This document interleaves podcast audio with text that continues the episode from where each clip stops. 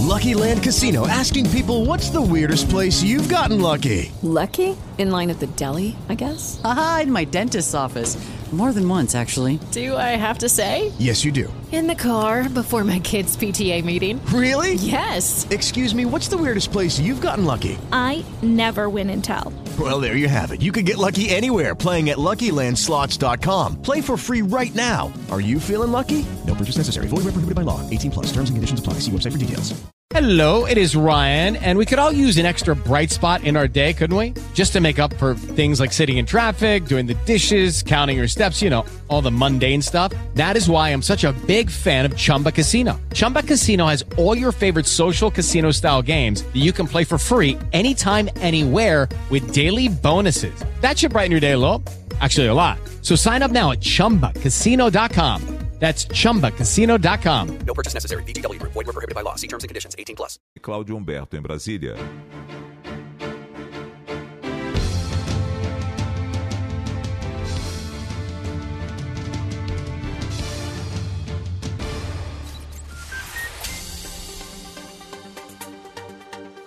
Oito horas, bom dia, seja muito, muito bem-vindo a mais uma edição do Jornal Gente.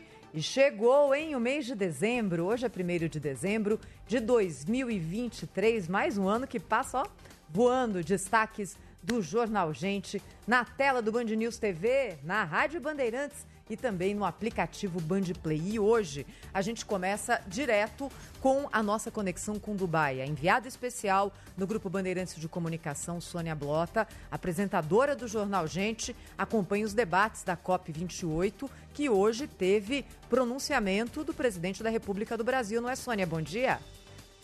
Exatamente, Thaís. Um ótimo dia para você, para todos que nos acompanham. Estamos na COP28 direto de Dubai, segundo dia de cúpula e hoje os líderes mundiais estão presentes em peso. O presidente Lula falou logo depois do rei Charles. Lula cobrou que o mundo cumpra os compromissos assumidos no passado. Também falou que dinheiro para armas não falta e que trilhões deveriam ser usados no combate à fome e mudanças climáticas. Vamos ouvir.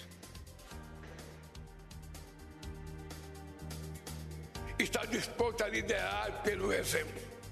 Ajustamos nossas metas climáticas, que são hoje mais ambiciosas do que a de muitos países desenvolvidos.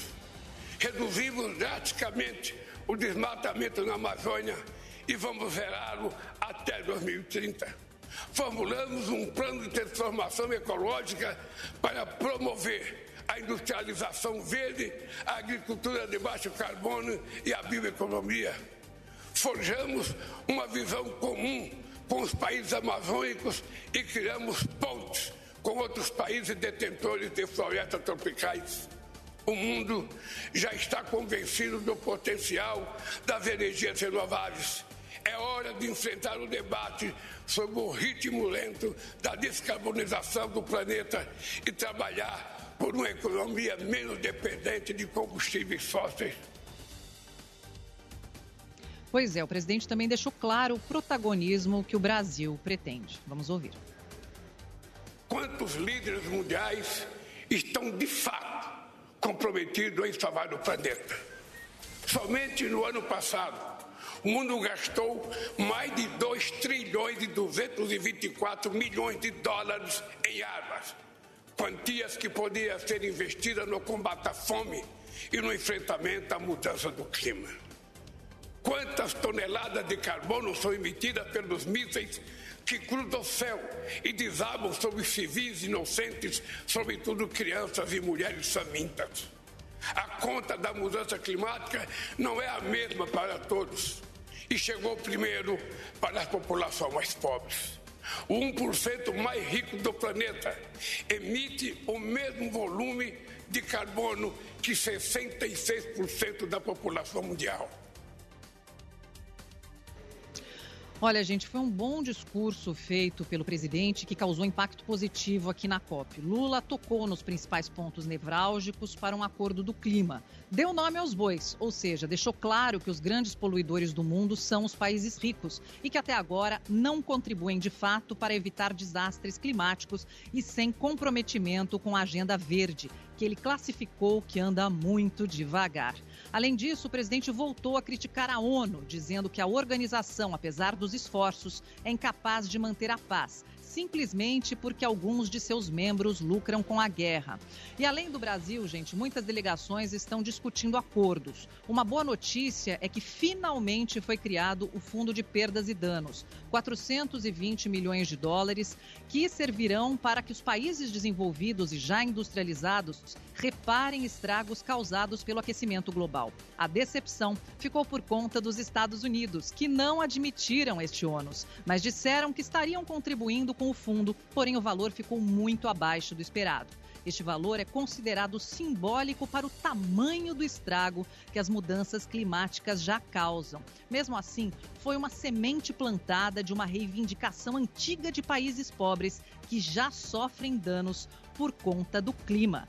A COP segue aqui até o dia 12 de dezembro, com a enorme participação do Brasil, a maior delegação já enviada a uma COP. Thais Freitas, novidades não vão faltar. Verdade, Sônia Blott. E olha, quando a gente acompanha as discussões sobre clima no mundo, é importante que a gente dê aqui também para o nosso ouvinte, para o assinante do Band News TV, para o ouvinte da Rádio Bandeirantes, os nomes quem são hoje os maiores emissores globais de carbono? Porque isso é fundamental para a gente entender a discussão e entender também, às vezes, um jogo de empurra, um, um jogo que não é, é corretamente jogado, principalmente pelos países ricos. Em emissão total de carbono, qual é hoje o ranking? China, Estados Unidos, Índia, a Índia que disparou a sua emissão de carbono nos últimos anos, junto com o crescimento da sua economia, e a União Europeia. Nesses quatro, o bloco União Europeia e mais esses três países, hoje respondem por uma enorme parcela da emissão de carbono no mundo. China, Estados Unidos e União Europeia, tirando Índia, respondem por quase metade de todo o carbono emitido. Quando a gente compara a emissão per capita, que talvez seja ali um critério um pouco mais justo para a gente entender qual é a participação de cada região na emissão de carbono no mundo, a divisão é a seguinte: o maior emissor per capita, de longe, muito de longe, Estados Unidos. Depois Rússia, depois Coreia do Sul, Irã, Japão, China, Indonésia, União Europeia e só aí o Brasil. E nesse caso, a China fica numa posição de menos emissão de poluentes per capita do que a posição global, justamente por causa da sua enorme população. Um outro dado aqui que é muito impressionante: a emissão de carbono per capita do cidadão brasileiro é três vezes menor que a do americano, duas vezes menor que a do cidadão russo. Quando a gente olha quais são os setores que mais respondem pela emissão de carbono no mundo, de longe, de muito, de muito longe, energia é quem lidera hoje. 76% de todo o carbono que é jogado na atmosfera vem de geração de energia. E aqui a gente está falando de petróleo e de energia termoelétrica com a queima de carvão. O segundo, a segunda atividade, lá embaixo, que mais emite carbono, mas uma disparidade gigante, percentualmente falando, é a agricultura, com 11% a energia responde por 76% das emissões globais de carbono. Por que, que eu estou trazendo esses dados aqui? Ontem, a Samanta Pineda, advogada especialista em direito ambiental, chamou a atenção do nosso público para um fato muito interessante e contraditório. O fato de que nesse ano, quem cedia a COP28 é Dubai, um país no Oriente Médio, um país riquíssimo que tem a sua riqueza baseada na extração de petróleo, assim como toda aquela região. Ué, a gente está falando de redução de emissão de carbono na região que mais produz petróleo no mundo. É isso mesmo? Sim. É uma contradição? Sim. Por isso que a Samanta Pineda chamava a nossa atenção ontem por um desvio de discurso, que é muito, muito perigoso. Porque o que tem sido colocado também na COP28, segundo a, o relato diário aqui da Sônia Blota, direto de Dubai, que existe hoje um discurso paralelo, sendo conduzido principalmente pelos maiores emissores de carbono, tentando responsabilizar a agricultura. Sabe quando você joga dados ali que confundem, dados que não são precisos, quando você não fez a sua lição de casa e aí você precisa jogar a culpa num terceiro? É isso que está acontecendo. Então, quando se coloca também a agricultura no mesmo balaio, a gente está entrando numa falácia. Hoje, emissão de carbono é igual a geração de energia não limpa. Petróleo e termoelétricas, carvão. Quando a gente olha para a base energética do Brasil, em que quase 80% da nossa energia é limpa, vem de hidrelétricas, energia elétrica, energia eólica e energia solar, a gente está muito à frente nessa discussão. Então também não vamos nos deixar enganar com o discurso daqueles que não estão fazendo a sua lição de casa e querem empurrar a culpa para outros países que têm ali matrizes energéticas mais limpas e que basicamente geram o alimento que é consumido no mundo inteiro. 8 horas 9 minutos e agora direto de Brasília. Eu dou o bom dia aqui no Jornal Gente ao Cláudio Humberto. Muito bom dia, Cláudio. Bom dia, Thaís Freitas. Muito bom dia a todos. Tem muita hipocrisia, né, Thaís, envolvendo essa discussão. Você vê o presidente Lula aí falando, pregando é, energias limpas, renováveis, etc., mas o governo dele vai aumentar a partir de janeiro em 35% os impostos de carros elétricos ou híbridos importados. Né? Isso a gente vê que as conveniências econômicas sempre superam o discurso político. Mas olha, o que a gente também precisa estar atento do ponto de vista da política e da geopolítica aqui é, do continente é para um referendo que será é, realizado domingo que vem na Venezuela. O ditador Nicolás Maduro procura nesse referendo o respaldo popular, entre aspas, para cumprir, para fazer aquilo que ele deseja, que é simplesmente invadir e anexar 70% do território da Guiana, que é um país independente vizinho ao da Venezuela. O, eh, por ser uma ditadura, né, as eleições lá são manipuladas e não será diferente desta vez. O referendo é composto de cinco perguntas, todas elas direcionadas para avalizar exatamente a intenção do ditador Maduro, que, por ser amigo do presidente Lula e ideologicamente eles têm também é, afinidades, ele busca, é, de alguma maneira, no mínimo, que o Brasil não se meta nessa história. Mas não é apenas isso. Né? O envolvimento do Brasil pode ser maior do que se pensa. Você vê, é, o conflito é iminente, se é que se pode chamar de conflito, uma, uma relação da, do Exército, das Forças Armadas da Venezuela, 129 mil homens muito bem armados, contra 3.500 policiais desarmados da Guiana. Quer dizer, a Força Aérea da Guiana é, se limita a oito helicópteros velhos.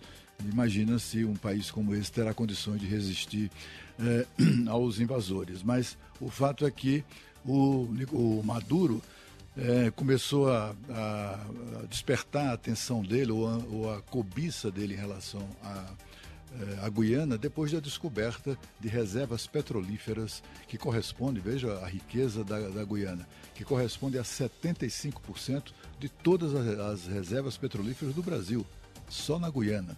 E aí o, o ditador também precisando alongar o seu período, ele que está em declínio, uma ditadura que agoniza, ele busca tentar se é, prolongar o seu período de poder. É sempre assim, né?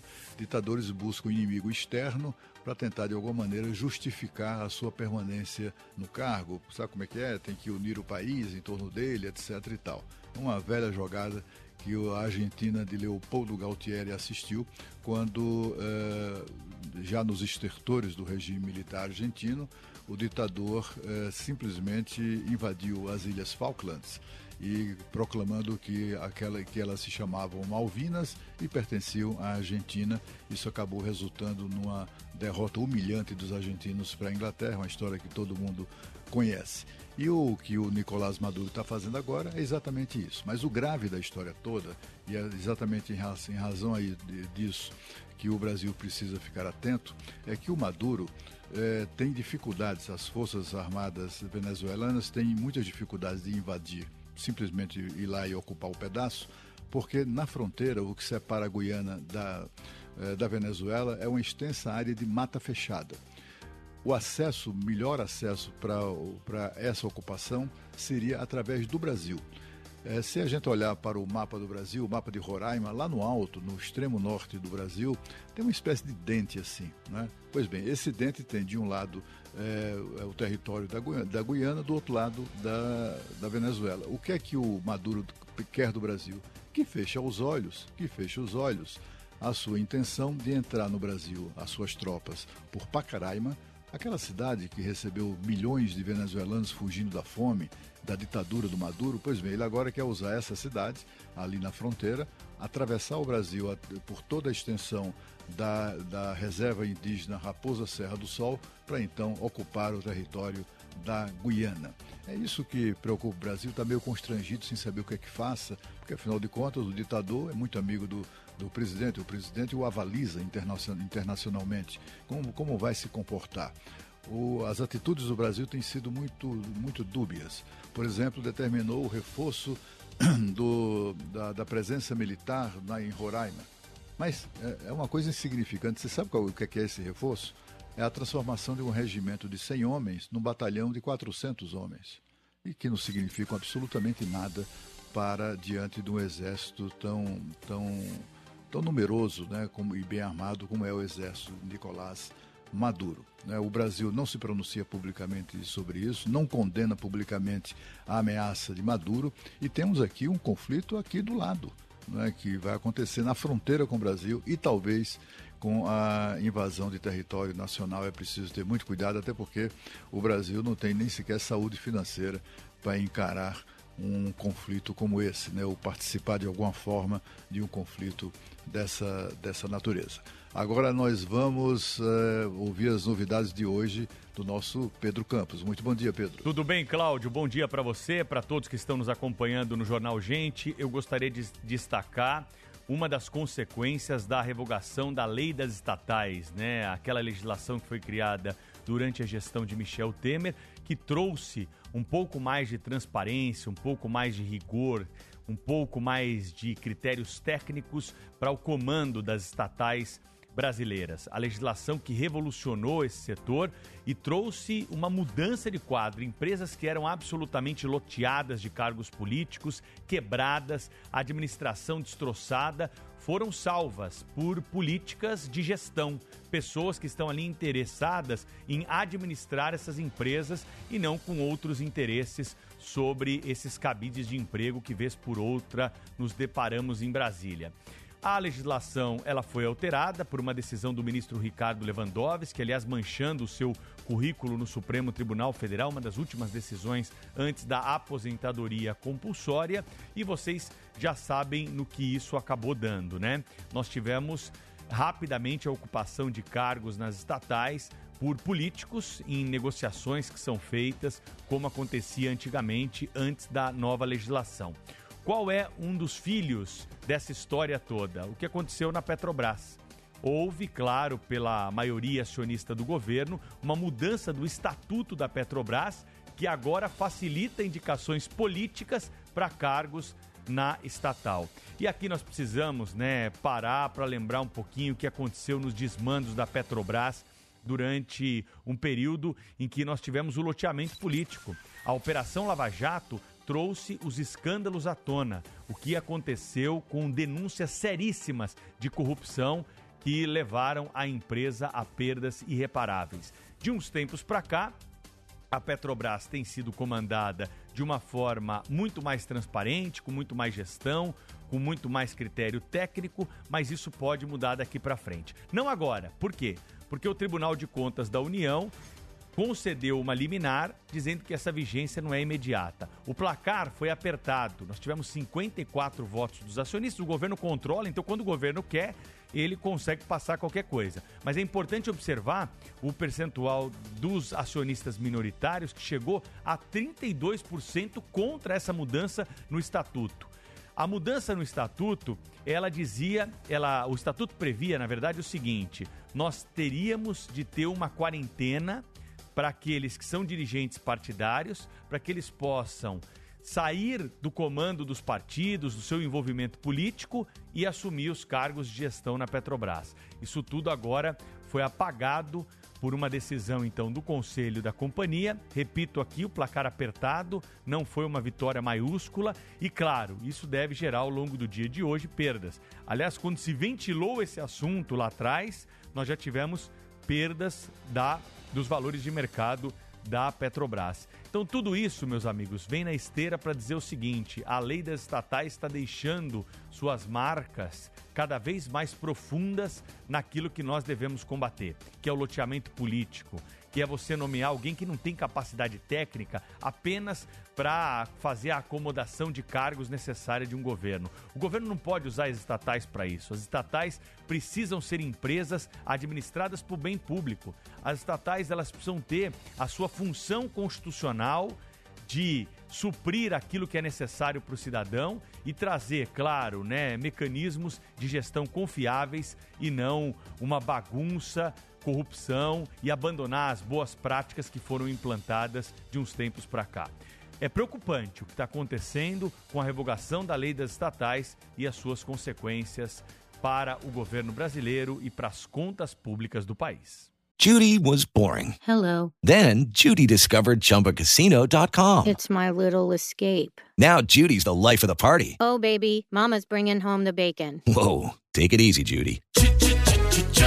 The Chumba life is for everybody. So go to ChumbaCasino.com and play over 100 casino style games. Join today and play for free for your chance to redeem some serious prizes. ChumbaCasino.com. No purchase necessary. Void where prohibited by law. 18 plus terms and conditions apply. See website for details. Agora são 8 horas 19 minutos. Você tá ligado conosco aqui no Jornal Gente, as notícias do dia. Todos os dias na Rádio Bandeirantes, no Band News TV e também no seu aplicativo Band Play. Rede Bandeirantes de Rádio. Informação e o debate na mesa. No Jornal Gente, da Bandeirantes. Pra se manter conectado, pode contar com a gente. Fique ligado, Sil, sempre presente. Sil, energia que se renova. Sil, todo mundo aprova. Conectada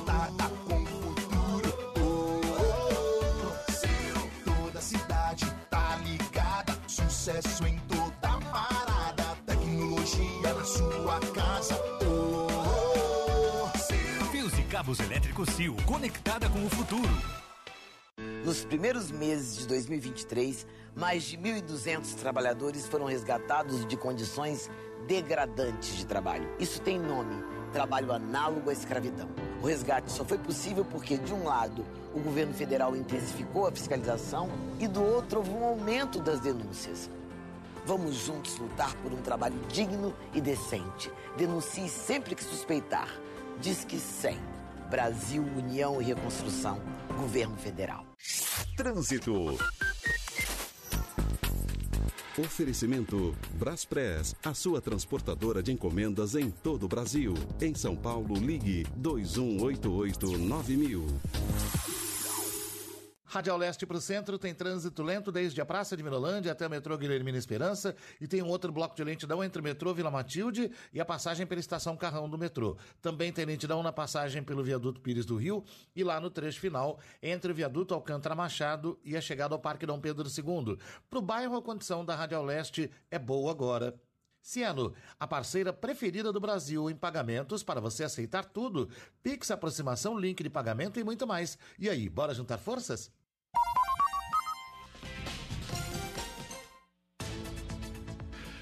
Olha, os alagoanos de Maceió vivem a expectativa de uma tragédia para que estava prevista, inclusive, para acontecer às seis da manhã, mas deve acontecer a qualquer momento, que é provocado pelo, a ser provocado por um afundamento, um afundamento de uma área enorme de terra e, e invasão das águas da Lagoa Mundaú. Isso, é, esse fenômeno dá-se o nome de dolinamento mas é popularmente conhecido como sumidouro. Um buraco imenso, uma cratera gigantesca cheia d'água. É exatamente isso que deve acontecer numa área residencial.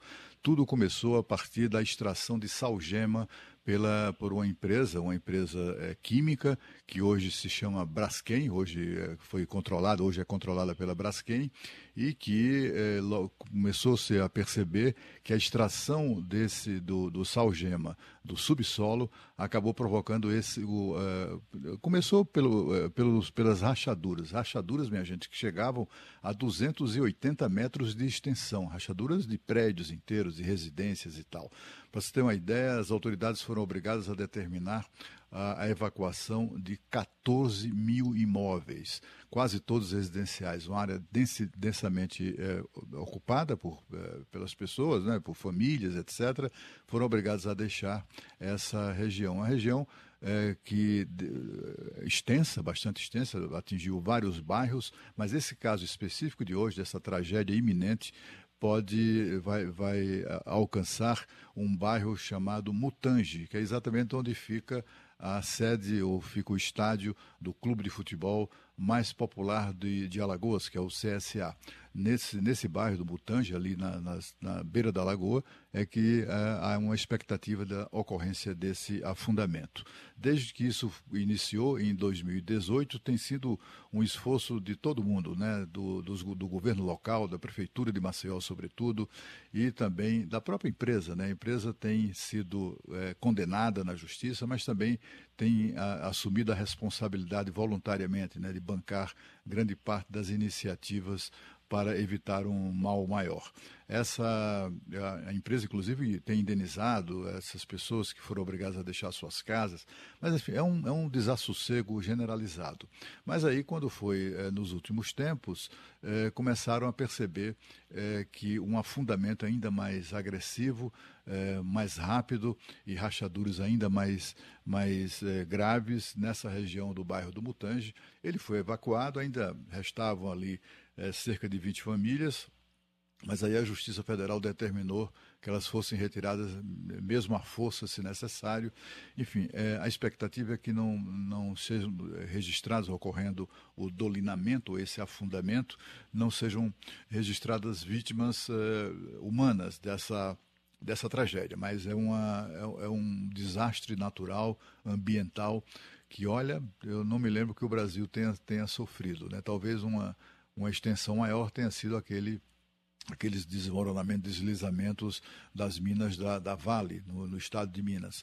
Mas a extensão do dano ambiental dessa tragédia que se abate sobre Alagoas ainda está por ser avaliada. Mas o, a tragédia maior, por enquanto, é a tragédia das famílias, das pessoas que têm sofrido muito esse, esse problema desde o ano de 2000 e do 2018. Já foram feitas, é, têm sido feitas ao longo desse tempo, né? É, têm sido adotadas, é, é enfim, é, providências técnicas, como por exemplo a pressurização e tampamento. Quem, quem é do ramo entende esse assunto, né? é, pressurização e tampamento de 15 poços de exploração, é, o preenchimento de, de, outros nove poços, preenchimento com água e tal, tudo isso para tentar evitar uh, exatamente esse afundamento, mas olha, em algumas regiões isso é, parece inevitável, vamos aguardar para ver, mas a qualquer momento há expectativa dessa tragédia, da formação desse buraco gigantesco. Esse buraco é, tem formato mais ou menos circular, é, é isso que, que os técnicos indicam, e com invasão de água da água da Lagoa Mundaú. Bom, vamos, vamos aguardar para ver, mas pelo menos é, vidas humanas não, não se espera que ocorra nenhum tipo de, de, de ameaça, digamos assim, né? É, na medida em que as pessoas foram evacuadas da região. São números impressionantes que você traz para a gente, não é, Cláudio? 20 mil pessoas, 20 mil residências que haviam sido desocupadas já quando começou esse processo de degradação dessa área. E aí o que a gente se pergunta é, aparentemente, nesse momento, nada pode ser feito para evitar que haja agora o surgimento dessa cratera. A partir do momento em que ela surgir, como é que se evita que ela atinja uma área maior do que essa já afetada pelas minas, Cláudio? O que, é que dizem os especialistas e a própria Braskem, que trabalha para tentar minimizar esse tipo de dano? Pois é, é esse fenômeno se espera apenas nesse local. Mas assim, é, por que não aconteceria em outros também, não é? É, Para você ter uma ideia, é, a Salgema, a, a sede da empresa e tal, fica à beira-mar, né? Em, em- em Alagoas, essa Braskem. É, mas o, o, o problema se, eh, se fez sentir, perceber, no bairro do Pinheiro, que fica na parte alta de Maceió. É, é como se, na no, no imaginário popular, é como se a Salgema tivesse eh, deixado aquela montanha, aquele, aquela, aquela, enfim, pode se chamar de, de monte montanha que é enorme, né? De todo o bairro eh, alto de, de, de, Maceió, é como se tivesse deixado oca. Né? É como se tivesse tirado ali o, a, a salgema, mas só que a salgema é retirada do, da- das profundidades. Ela fica aproximadamente, as reservas de sal, de salgema, ficam aproximadamente a, chegam a, a- coisa de, de- de mil metros de, de profundidade. É algo muito profundo, tem várias camadas de tudo, né, na- geologicamente falando, e o salgema está lá embaixo. Ninguém imaginava, eh, pelo menos os leigos, né, os moradores da cidade, ninguém imaginava que eh, estariam sujeitos a esse tipo de ameaça. Eh, sempre encararam a, a Braskem, a Salgema, como um, um- um- como é que eu diria, um instrumento de, de extração e aproveitamento da riqueza em benefício da, da sociedade de uma maneira geral. Né? Não se esperava uma tragédia como essa. Lucky Land Casino asking people what's the weirdest place you've gotten lucky? Lucky? In line at the deli, I guess? Aha, in my dentist's office. More than once, actually. Do I have to say? Yes, you do. In the car before my kids' PTA meeting. Really? Yes. Excuse me, what's the weirdest place you've gotten lucky? I never win and tell. Well, there you have it. You can get lucky anywhere playing at LuckyLandSlots.com. Play for free right now. Are you feeling lucky? No purchase necessary. Void where prohibited by law. 18 plus. Terms and conditions apply. See website for details.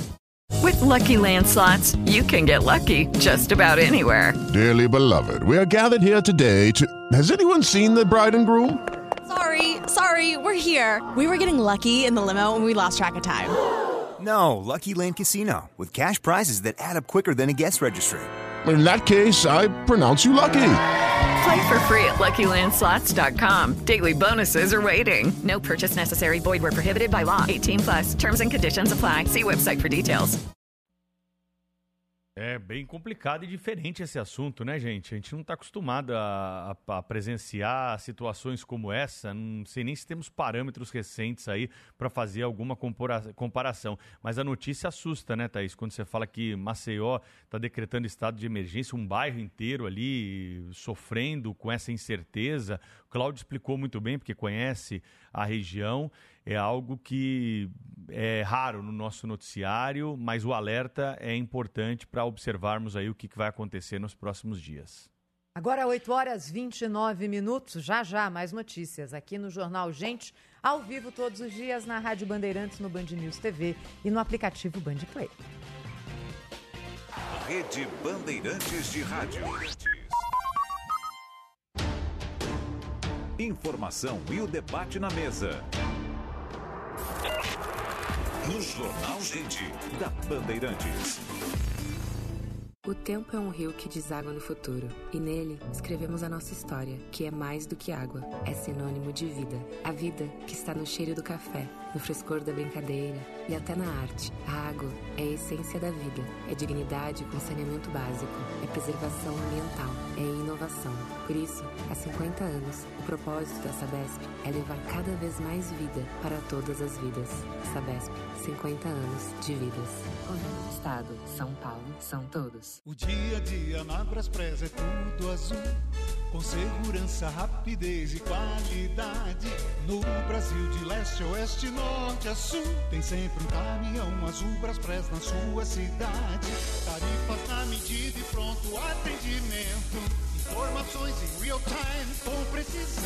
E pela Aeropress, sua encomenda vai de avião. Ligue 011 2188 mil ou pelo site braspress.com. Trânsito. Oferecimento Braspress, a sua transportadora de encomendas em todo o Brasil. Em São Paulo, ligue 2188 9000. Destaque da Zona Sul da cidade do corredor da Avenida dos Bandeirantes, congestionado no sentido marginal do Pinheiros, desde o viaduto Jabaquara até a passagem pela Praça Carananduba. Também tem lentidão no acesso à Marginal Pinheiros. Quem vai no sentido da rodovia dos imigrantes enfrenta trânsito lento na altura do viaduto Santo Amaro e entre o viaduto dos Bandeirantes e Antônio de Macedo Soares. Aproveite a primeira parcela do 13º e venha para a Promozone na Alta Zone. Combo de óleo mais filtro a partir de R$ 79,80. São 8 horas e 32 minutos. Em março desse ano, nós tivemos um caso que chamou muito a atenção dos viajantes. Duas brasileiras que foram para a Alemanha e, quando chegaram na Alemanha, foram chamadas pelas autoridades no aeroporto para ir para a famosa salinha. Lá tiveram que explicar drogas que foram encontradas em bagagens que tinham etiquetas com os nomes delas. Pois bem, elas ficaram surpresas, mas naquele momento, sem amparo nenhum, não conseguiram se explicar e foram parar na prisão. Ficaram presas vários dias, vocês lembram disso? Nós acompanhamos de perto esse caso, até avisar a família, contratar um advogado, conseguir um representante na Alemanha. Foram dias em que elas foram tratadas como criminosas. E aí se descobriu que uma quadrilha estava atuando no Aeroporto Internacional de Guarulhos, em Cumbica, o maior terminal do país com a troca de etiquetas de bagagens. Eles colocavam a etiqueta de passageiros em malas com cocaína e encaminhavam isso para a Europa. Lá havia integrantes da quadrilha que eram responsáveis por retirar essas malas. Problemas aconteceram no meio do caminho, como esse caso das brasileiras que acabaram presas lá na Alemanha. A partir daí, a polícia desencadeou uma operação para localizar essa quadrilha, algumas mudanças foram realizadas, celular proibido dentro da área das bagagens no aeroporto de Guarulhos. E nós tivemos então o assunto que acabou fugindo do noticiário. Agora volta porque a Justiça da Turquia ontem determinou a prisão de um casal líbio-brasileiro que teve as etiquetas de malas trocadas por outras com cocaína também no aeroporto de São Paulo. Então é mais um caso que nos remete ao passado, né? Não é um acontecimento de agora. A prisão aconteceu ontem, mas que traz então a possibilidade aí de consequências drásticas para passageiros que viajaram a partir de São Paulo por conta da ação dessa quadrilha. É, e é algo, Pedro, que aterroriza quem viaja, né? Porque não existe nada que você possa fazer para evitar cair nesse tipo de golpe. O que acontece é que dentro do aeroporto, a quadrilha atuando para etiquetar com o nome do passageiro uma mala que transporta droga. Se a mala passa na fiscalização chegando à Europa, tudo bem, quem retira é um integrante da quadrilha que está ali esperando. Se ela não passa, a culpa cai no passageiro. Então, ah, ah, vou etiquetar minha mala, vou mandar embalar com plástico, vou tomar cuidado. Não, é uma coisa que não está na sua mão. É uma coisa que sai do seu controle a partir do momento em que você entrega a mala ali na fiscalização do aeroporto e vai retirá-la na esteira de bagagem no seu ponto de chegada. Me surpreende isso aqui, porque medidas foram tomadas. Aparentemente, a situação tinha sido controlada. Tem que ver direitinho esse caso aí para ver o que aconteceu, né? Então, é de se perguntar mesmo, né, Thaís? Thaís lembrou bem. E a GLO? Né, aquela, aquele decreto de garantia da lei da ordem assinado pelo presidente, botou as Forças Armadas nos aeroportos, etc. Cadê? Está é, tá funcionando? Acho que não, né? Acho que é tudo uma conversa mole aquilo, porque se estivesse funcionando, se estivesse produzindo os efeitos que se espera, né? É, isso simplesmente não tinha acontecido. A garantia da lei e da ordem foi que existe, né, é um instrumento para que as que forças federais socorram estados e municípios que estejam com dificuldades no enfrentamento do crime, do crime é, em questões de segurança pública, etc. E tal. Não é para reforçar aeroporto que já é administrado pelo próprio governo né, pelo próprio governo federal. Aeroporto é uma área, é uma área federal, né, não é uma área estadual nem municipal. Então o GLO em aeroporto é, é meio chovendo molhado. Mas é assim, o que se revelou desta vez agora é inútil também. Porque é impensável que, um, que, está, é, que aeroportos ocupados militarmente na sua estrutura, sobretudo nessa área, né, depois de tanto de, depois daquele escândalo das brasileiras coitadas que sofreram tanto na Alemanha, que isso venha, volte a, acontecer. Meu Deus, né? É, uma, é preciso que o governo se explique. Afinal de contas, o que é está acontecendo? Que GLO é essa que não funciona? Cláudio, você tem razão, porque não tem um balanço de GLO até agora que apresente resultados aí diferentes daquilo que a gente já tinha. Só para deixar bem claro, esse caso aqui que nós estamos trazendo é um caso antigo, não é um caso de agora, é um caso de 2022, mas a Justiça da Turquia decretou a prisão agora. 43 quilos de cocaína. Ô, gente, vamos combinar aqui. Quando a gente vai viajar, a mala hoje padrão aí é de 23 quilos. E olha lá, né, Pedro? Você vezes imagina é mala só, de mão só com 43 quilos, Cláudio Humberto, de cocaína que essa quadrilha estava enviando. É claro que precisa de uma fiscalização muito maior e não é uma GLO que vai resolver isso. Nós somos melhores práticas. A empresa responsável por fazer esse transporte das malas. Essa questão da etiqueta pode ter a ver também com as companhias aéreas. Uma coisa é trocar a etiqueta, e aí a responsabilidade da companhia é menor, apesar de ser solidária. A outra coisa é emitir uma nova etiqueta e colocar na mala. Né? Quem emite a etiqueta que vai para sua bagagem? Quem que emite o cartão de embarque? Né? Hoje em dia é, tem muita é, cartão de embarque online com QR Code, mas o cartão de embarque, quando ele é impresso, ele é impresso pela companhia aérea. A etiqueta de bagagem, ela é impressa pela companhia aérea, no guichê da companhia aérea, no terminal, ali no totem. Hoje em dia, me contaram outro dia que em Congonhas não tem uma das companhias aéreas aí, não tem mais atendente. É completamente automático o sistema. Você mesmo emite o, o, a sua etiqueta de bagagem, você faz a etiqueta ali na bagagem, prende, né? Tira aquela filipeta lá, cola e coloca a bagagem na esteira. Você é responsável por tudo isso. Agora, o que acontece do lado de trás? As empresas estão economizando desse lado e estão deixando também o lado de trás totalmente livre. O que acontece com a tua mala até entrar no avião, Cláudio? Pois é, o fato é que quem viaja, quem tem viajado, não percebe a ocupação militar. Né? Tem ali uma coisa meio cenográfica e tal, mas do ponto de vista prático não tem. O problema que atingiu aquela brasileira, aquelas brasileiras na Alemanha e agora esse problema na Turquia é revelador desse, como é que eu diria, desse descontrole né, das autoridades. Porque afinal de contas é área federal, sempre foi. Né? É impensável que isso, que as pessoas estejam sujeitas a isso. Né? E temos uma GLO que ninguém sabe, ninguém viu, é, não, não se sabe se surtiu algum tipo de, de efeito ou não, aparentemente não. Agora, 8h39, já já as notícias da guerra no Oriente Médio, que volta a partir de agora com o fim daquele período de cessar-fogo acordado entre Israel e o Hamas. Na sequência aqui, rapidinho, no Jornal Gente, que volta em instantes. Rede Bandeirantes de Rádio. Informação e o debate na mesa. No Jornal Gente, da Bandeirantes.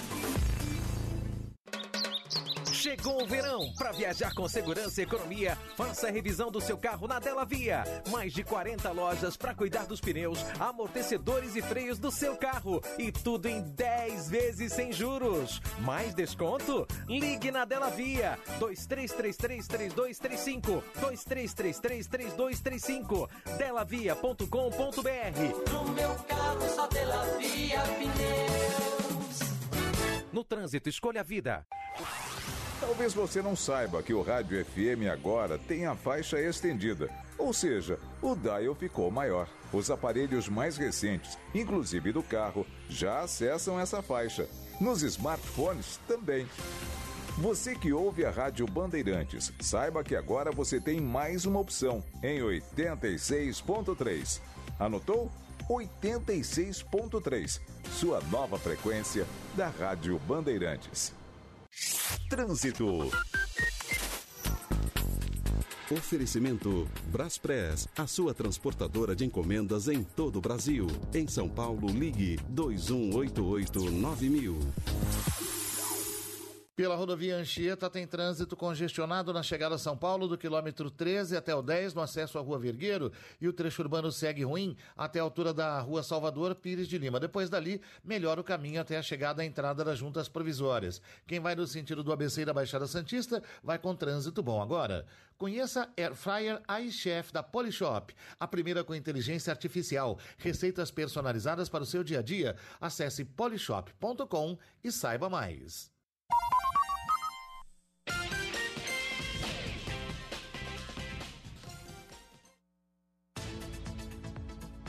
8h41 de volta com o Jornal Gente, que abre agora a conexão com a Europa, com Londres. Felipe Killing nos conta as últimas notícias a respeito da guerra no Oriente Médio. Bom dia, Killing.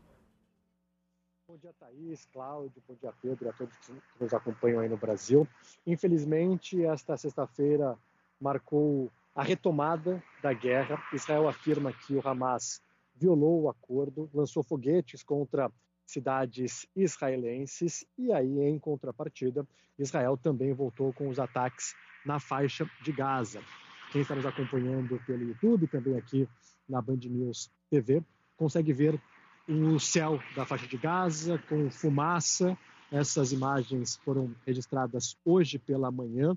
Os ataques acontecem em várias regiões do enclave palestino, sobretudo no norte, mas também no sul e agora existe uma preocupação muito grande com a vida de civis, já que, ao que tudo indica, a operação militar de Israel vai aumentar no sul do enclave, local em que estão cerca de 70% dos habitantes, dos 2 milhões e 300 mil palestinos que vivem na faixa de Gaza, pessoas que saíram do norte justamente para fugir dos bombardeios e buscaram refúgio no sul. O próprio governo americano disse ontem que Israel precisa tomar atitudes para proteger a vida de civis.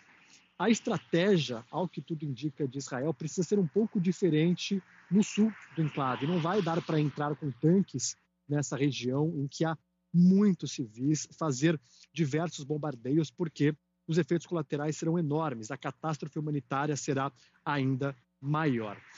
O Catar, que tem sido um importante interlocutor nessas negociações, diz que as conversas continuam para que a trégua possa ser retomada. De sexta-feira até ontem, a gente viu a liberação de mais de 100 reféns e também 240 prisioneiros palestinos, a entrada de mais ajuda humanitária na faixa de Gaza e é claro que fica a expectativa para que acordos possam acontecer. O que muita gente diz também é que o Hamas já liberou boa parte das mulheres e crianças e que, quando chegar a hora de liberar homens e, sobretudo, militares israelenses, os termos seriam diferentes. Então, o acordo agora fica um pouco mais complexo. E é claro que retomar é, um cessar-fogo e chegar a um entendimento em meio a bombardeios dos dois lados fica mais difícil, mas os esforços continuam para que isso possa acontecer. Felipe Killing, direto de Londres, ao vivo conosco aqui no Jornal Gente, na Rádio Bandeirantes. A gente percebe nas suas imagens, Killing, que o inverno ainda não chegou, mas já o frio se abate sobre a Europa, né? With lucky landslots, you can get lucky just about anywhere. Dearly beloved, we are gathered here today to. Has anyone seen the bride and groom? Sorry, sorry, we're here. We were getting lucky in the limo and we lost track of time. No, Lucky Land Casino, with cash prizes that add up quicker than a guest registry. In that case, I pronounce you lucky. Play for free at LuckyLandSlots.com. Daily bonuses are waiting. No purchase necessary. Void where prohibited by law. 18 plus. Terms and conditions apply. See website for details. Okay, round two. Name something that's not boring. A laundry? Ooh, a book club. Computer solitaire, huh? Ah, oh, sorry. We were looking for Chumba Casino. That's right. ChumbaCasino.com has over 100 casino style games. Join today and play for free for your chance to redeem some serious prizes.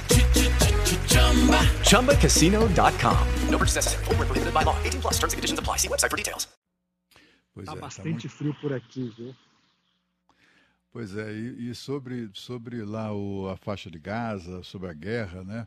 O, é uma observação que é preciso ser feita, né? Nessa troca aí de reféns por prisioneiros, por criminosos condenados é, na, na, justiça de Israel, que é preciso lembrar é um país, é o único país democrático e também a sua justiça, né? Naquela região. É, o que foi, o que é, o que é, é notável, enfim, deu para notar com muita, é assim, que tipo de gente sequestra aqueles velhinhos, crianças, né? É, olha, bandidos são bandidos da pior espécie, né? Impressionante. E, e, e, acabam por eles próprios, né, que tinham interesse no cessar-fogo, violando o cessar-fogo. Enfim, esse conflito é, não tem não tem data para acabar, não é, não é Killing? Infelizmente, não. Né? Algumas projeções do governo israelense falam em dois meses, pelo menos, de bombardeios, mas o próprio presidente dos Estados Unidos, o Joe Biden, chegou a falar que o que o Hamas deseja é justamente a guerra. E muitos analistas afirmam né, que a catástrofe humanitária acaba sendo usada como propaganda de guerra para o Hamas, sofrimento de civis, e acaba mobilizando a opinião popular em várias regiões do planeta. Os Estados Unidos tentaram acabar com o terror pelo meio militar e não conseguiram. Então, o que muita gente tem debatido é a solução para a faixa de Gaza talvez seja política, não militar, porque você não vai acabar com a ideologia, não vai varrer o Hamas do mapa soltando bombas na faixa de Gaza. É um assunto bastante complexo, mas infelizmente a gente vê é, os bombardeios voltarem. E o Benjamin Netanyahu, ontem, em reunião com o Anthony Blinken, secretário de Estado americano, disse: Eu jurei que iria acabar com o Hamas. Então, nada e nem ninguém vai impedir que a gente complete essa missão de destruir o Hamas no campo político e militar. Felipe Killing, direto de Londres, trazendo notícias da guerra para nós aqui no Jornal Gente. Bom trabalho para você. Até a próxima ao longo da programação, viu, Killing? Valeu, até mais. Até mais. 8 horas e 46 minutos. O atirador que matou a agente da Força Nacional de Segurança, Edmar Felipe Alves dos Santos, de 36 anos, violou o monitoramento eletrônico da tornozeleira. Sabe quantas vezes? 86 vezes, saindo da área permitida, deixando o aparelho sem bateria. Segundo a Secretaria de Estado da Administração Penitenciária do Rio de Janeiro, todas as violações foram comunicadas à vara de execuções penais. Eduardo Santa Rita Carvalho, de 24 anos, cumpria a pena por roubo em regime domiciliar desde janeiro desse ano. Ele foi preso novamente no fim da tarde da quarta-feira, após se entregar à Polícia Federal. Ele atirou contra o agente enquanto fugia de uma primeira tentativa de homicídio contra a sua companheira, caso que nós exibimos aqui no Band News TV e também na Rádio Bandeirantes. Vamos conversar mais sobre esse assunto com um especialista, o Dr. Marcelo Rocha Monteiro, procurador de Justiça do Ministério Público do Rio de Janeiro, que nos auxilia a interpretar as questões relacionadas à ciência criminal e penal do país. Doutor Marcelo, seja bem-vindo. Ninguém estava de olho nesse monitoramento, a vara de execuções é avisada e ninguém fez nada 86 vezes. Estavam esperando mesmo um novo crime para chegar até esse bandido, hein, doutor Marcelo? Bom dia para o senhor. Bom dia, bom dia, Pedro. Bom dia, Sônia, Thaís, Cláudio. Prazer estar aqui com vocês de novo. Bom dia. Eu acho que eles gostam de número redondo. Talvez estivessem esperando a centésima vez para fazer alguma coisa, né? Quer dizer, parece brincadeira isso, né? A gente acaba levando a brincadeira porque realmente não parece ser uma coisa séria. Né? Você tem o, o, o, Código de Processo Penal, artigo 312, que trata da prisão preventiva, e um dos parágrafos lá diz: se for descida uma medida cautelar, né, como essa questão da tornozeleira eletrônica, a, a, prisão tem que ser decretada. Né? É lógico, né? porque essas medidas alternativas à prisão, né? medidas que você. É, é, é uma tentativa de chegar no meio termo, né? o sujeito não fica preso, né? mas também não fica inteiramente à vontade para fazer o que quiser. Ele vai ter algum tipo de acompanhamento, de monitoramento. Essa é que é a ideia da tornozeleira eletrônica. Agora, se isso não é suficiente, né, ele tem que ser preso, tem que ser decretada a prisão dele. Então, assim, 86 vezes não, não, não dá para entender. Né?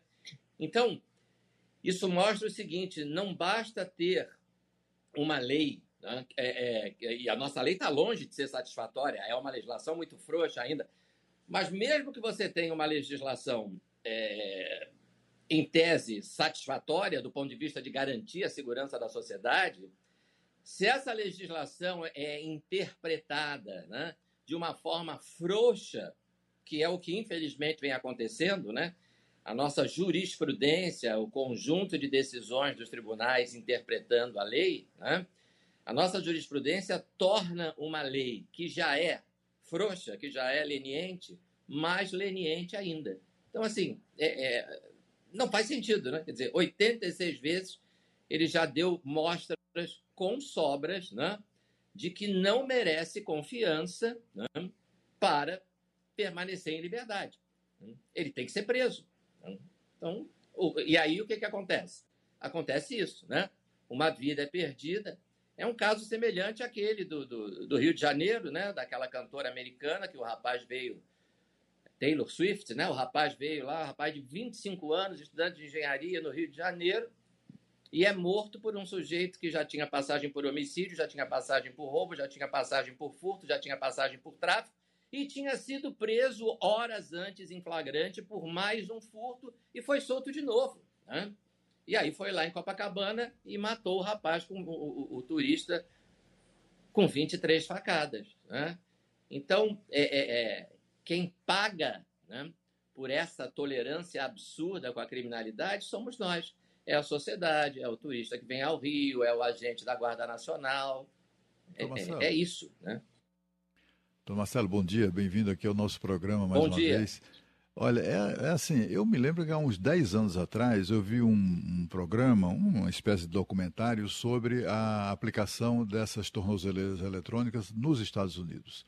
E, e eu estou falando de uns 10 anos atrás. E era uma coisa muito impressionante, né? Mostrava na prática como é que funcionava. Então, o sujeito com um tornozeleiro eletrônico proibido de, de, de sair de casa, por exemplo, ele não podia deixar o domicílio, tinha que ficar em casa. Era, era é assim, ele, ele colocava o pé na rua para falar com um amigo que passava na bicicleta, mas assim, em segundos aparecia uma viatura policial. Né? É, quer dizer, o sistema funcionava dessa maneira. Quer dizer, a violação implicava na, na, na comunicação do, da violação e, a, e, e, o acionamento da polícia. É, e aqui no Brasil fica aquela coisa do faz de conta. Não, vamos adotar a moderna tecnologia da tornozeleira eletrônica, e tudo isso para é, privilegiar a soltura de bandido, porque essa é a lógica, né? É, é, é esvaziar as cadeias. E aí, só que, só que o Estado não tem como, né, não tem como nem sequer é, punir um sujeito que violou a, a enfim, a, a, a, medida lá da determinada na tornozeleira 86 vezes. E o, ele está preso pois porque é. ele se entregou. O que é mais, mais, mais, como é que eu diria? Seria cômico não fosse trágico, não é? Pois é, mas você tocou no ponto crucial aí, Cláudio. É o seguinte: é tudo isso, na verdade, é pretexto né, para a soltura de criminosos, para não é, é, congestionar mais ainda o sistema prisional. Quer dizer, nós temos um problema de superpopulação carcerária e nós temos uma absoluta falta de vontade política de resolver esse problema da maneira certa. A maneira certa não é soltar bandido. A maneira certa é construir mais vagas. Tá? Mas existe um, uma, uma. É mais do que uma falta de vontade. Existe uma vontade expressa de não aumentar a oferta de vagas no sistema prisional.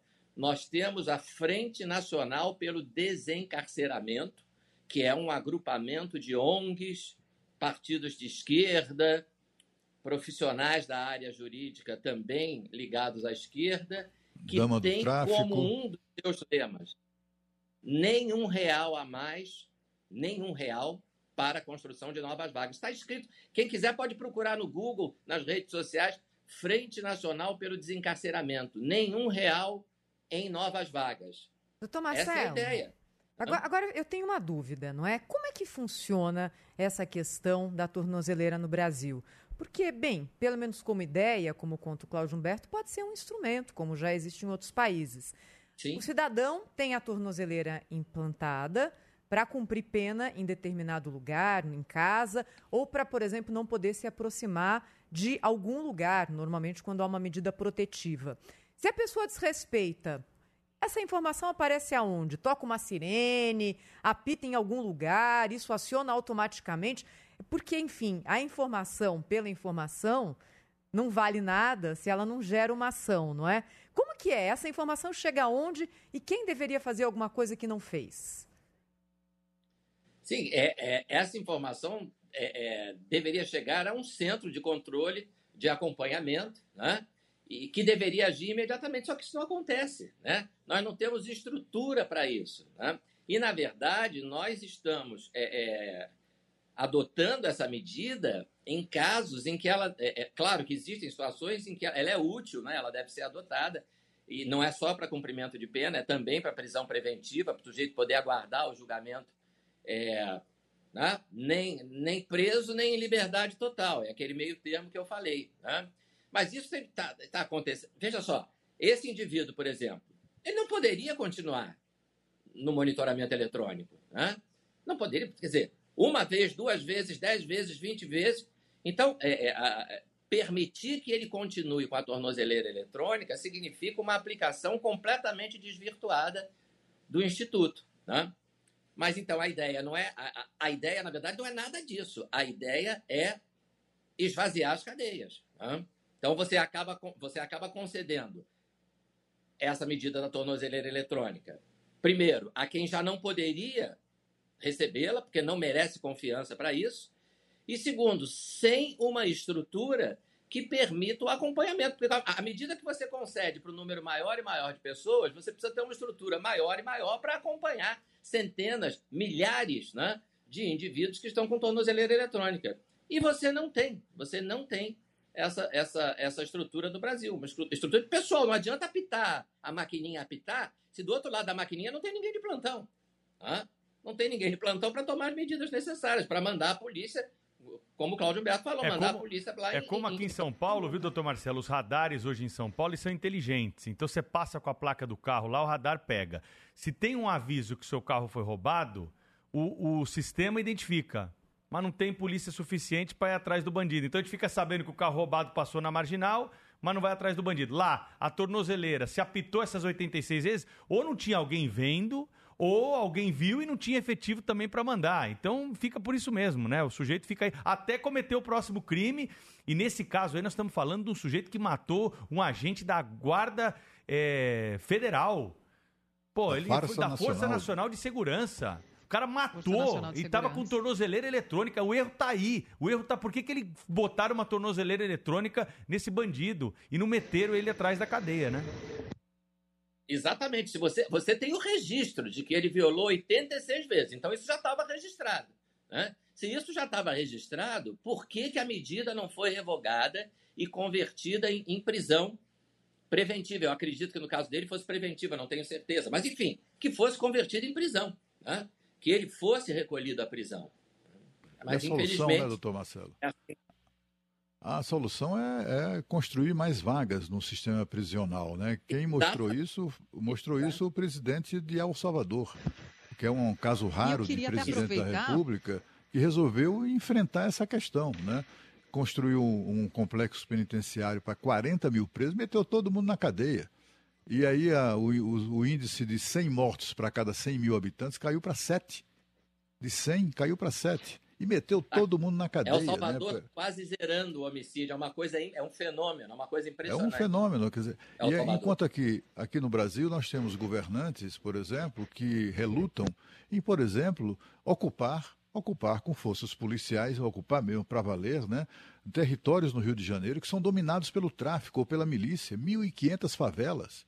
Fica ali todo mundo. E tem até decisões do Supremo que proíbe, isso, de- ainda que algum governador ou presidente da República queira fazer isso, ainda tem um Supremo impedindo. Os bandidos têm que ficar né, sossegados para trabalhar. É, trabalhar no crime. Isso. Essa semana prenderam aqui no Rio traficantes de Goiás. né? Mais uma vez, nós estamos vendo que, em função dessa decisão do Supremo, criminosos de outros estados estão vindo para o Rio de Janeiro para se abrigar nessas, nesses locais em que a polícia não pode entrar regularmente. É isso.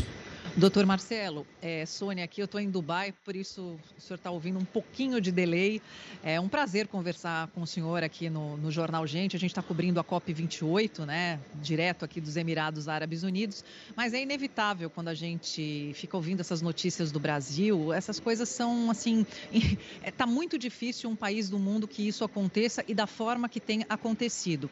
O que o senhor chama de interpretação de forma frouxa. Eu, eu gostei muito dessa expressão, a interpretação de forma frouxa da lei. Então, eu vou fazer uma pergunta de leiga para o senhor, pro senhor. Como é, terminar com isso? Como fazer com que a lei seja mais, seja interpretada de forma correta? With Lucky Land slots, you can get lucky just about anywhere. Dearly beloved, we are gathered here today to. Has anyone seen the bride and groom? Sorry, sorry, we're here. We were getting lucky in the limo and we lost track of time. No, Lucky Land Casino, with cash prizes that add up quicker than a guest registry. In that case, I pronounce you lucky. Play for free at LuckyLandSlots.com. Daily bonuses are waiting. No purchase necessary. Void where prohibited by law. 18 plus. Terms and conditions apply. See website for details. É, a, uh, a primeira coisa a fazer é estabelecer uma legislação com a menor margem possível para interpretação. Né? Uma legislação bastante clara, bastante objetiva. Né? É, e a segunda é uma mudança de mentalidade. Né? Quer dizer, é, é, os, as pessoas que estão nos tribunais né, precisam compreender né, que essa, é, é, é, essa leniência com o criminoso, esse passar a mão na cabeça do bandido, isso tem um custo para a sociedade. Né? Então elas precisam entender isso. Quer dizer, o, o foco, a prioridade, desde os anos 80, a prioridade no sistema de justiça criminal brasileiro são os direitos do criminoso, né? Como eu costumo dizer, direitos reais e imaginários. Alguns direitos ele tem, todo mundo tem direitos, né? Direito à vida, direito à integridade corporal, direito à ampla defesa quando é processado. Outros direitos são imaginários, né? Então, o Supremo, por exemplo, criou o direito constitucional à progressão do regime. O Supremo entende que progredir de regime fechado, cumprir uma parte da pena no regime fechado, depois passar para o semiaberto, depois passar para o aberto, isso é um direito que está na Constituição. Não está, né? Não está absolutamente. A Constituição não tem nada a ver com isso. A gente poderia mudar a lei e acabar com essa progressão de regime. Eu aposto que em Dubai não tem progressão de regime. Né? Eu uma vez eu tentei explicar isso.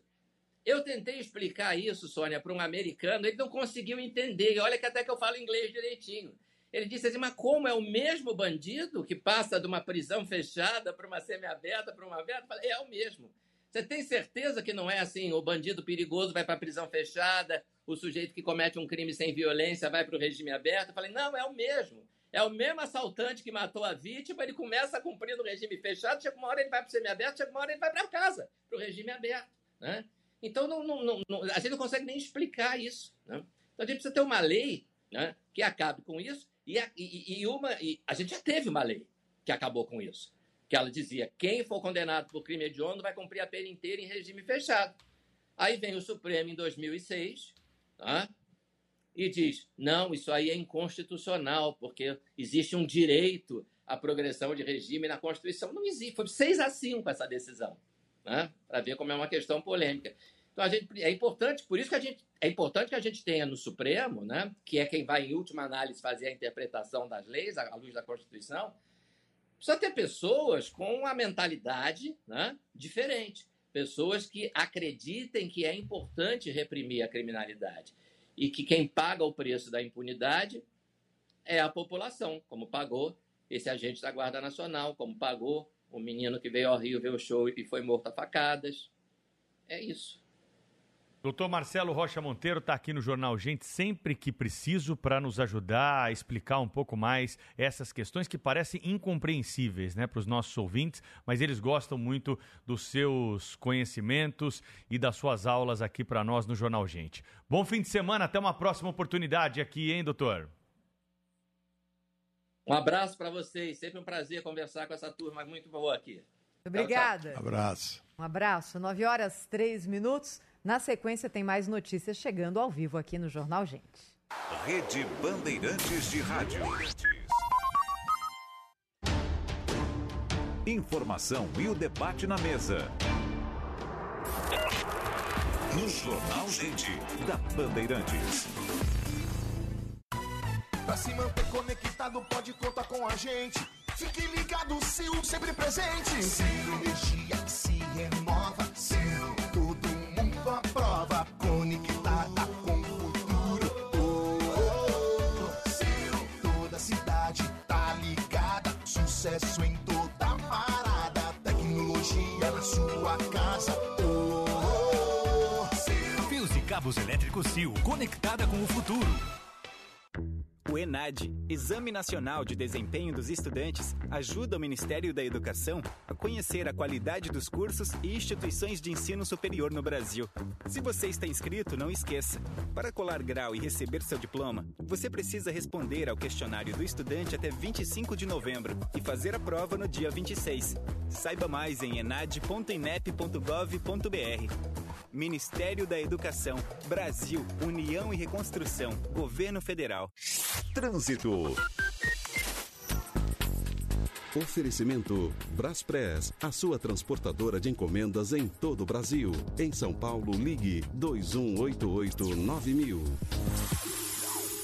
Destaque da Zona Sul, Avenida Interlagos para o centro, tem trânsito lento desde a ponte Jurubatuba até o cruzamento com as Nações Unidas. Depois dali o trânsito melhora e volta a ficar ruim entre a Irvante Sagiquian e o acesso à Praça Ministro Pedro Chaves ali para Washington Luiz. Quem vai no sentido do bairro pela Interlagos vai com boas condições.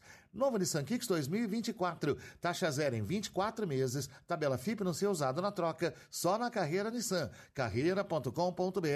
No trânsito, escolha a vida.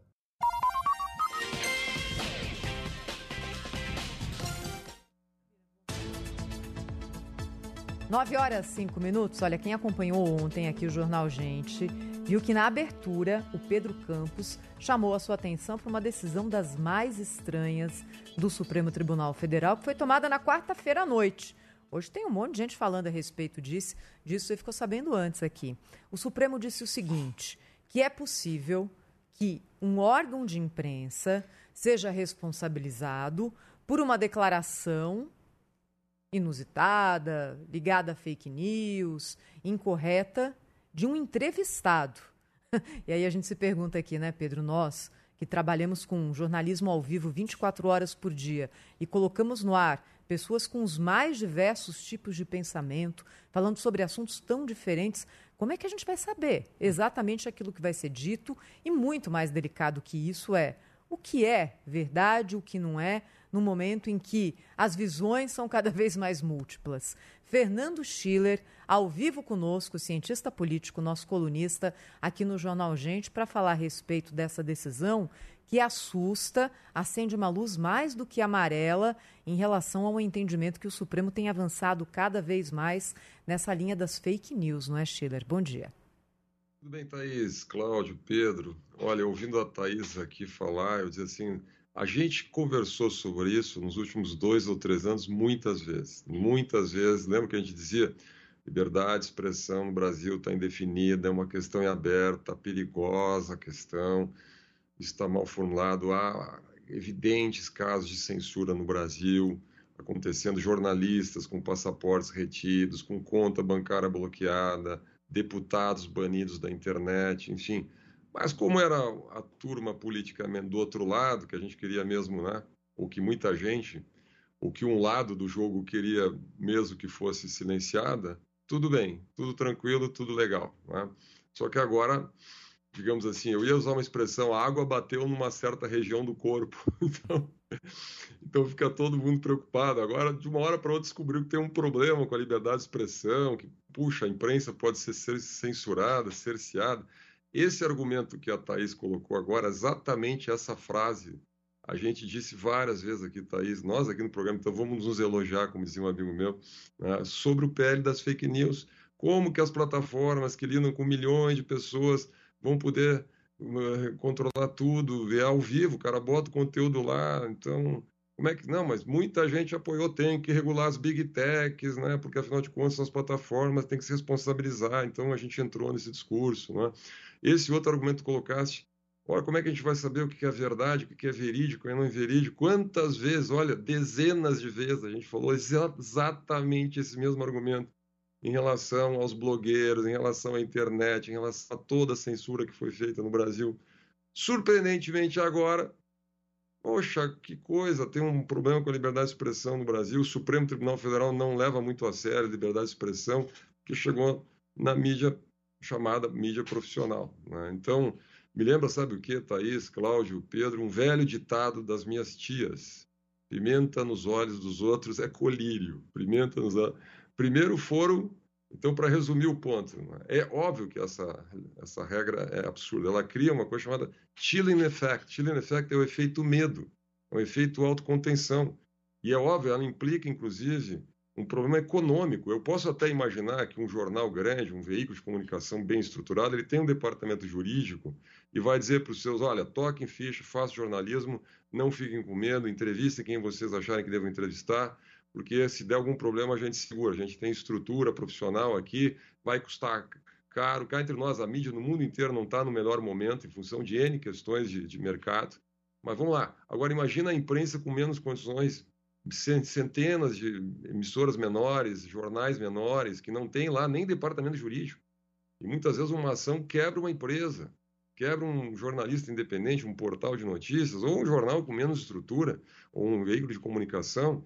Então, obviamente, isso tem um histórico em termos de, de liberdade de expressão no mundo. Quer dizer, você começar com essa lógica.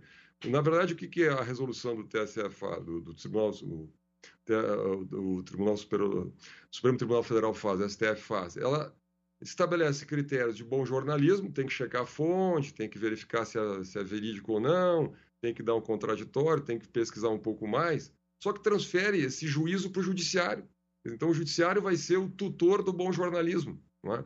Imagina o seguinte, que daqui a, a, um veículo publica uma entrevista, ela é processado, daqui a cinco anos ou dez anos, nesse caso até desse processo que redundou nessa decisão, são, sei lá, 15 anos ou mais, então a gente vai lá pesquisar para trás para ver se tinha um site lá no Maranhão, no Piauí ou no Rio Grande do Sul, que dava a versão que o jornalista poderia ter investigado. Ora, a informação é onipresente. Para quem edita, eventualmente, um jornal por mês, daria para fazer essa análise. Né?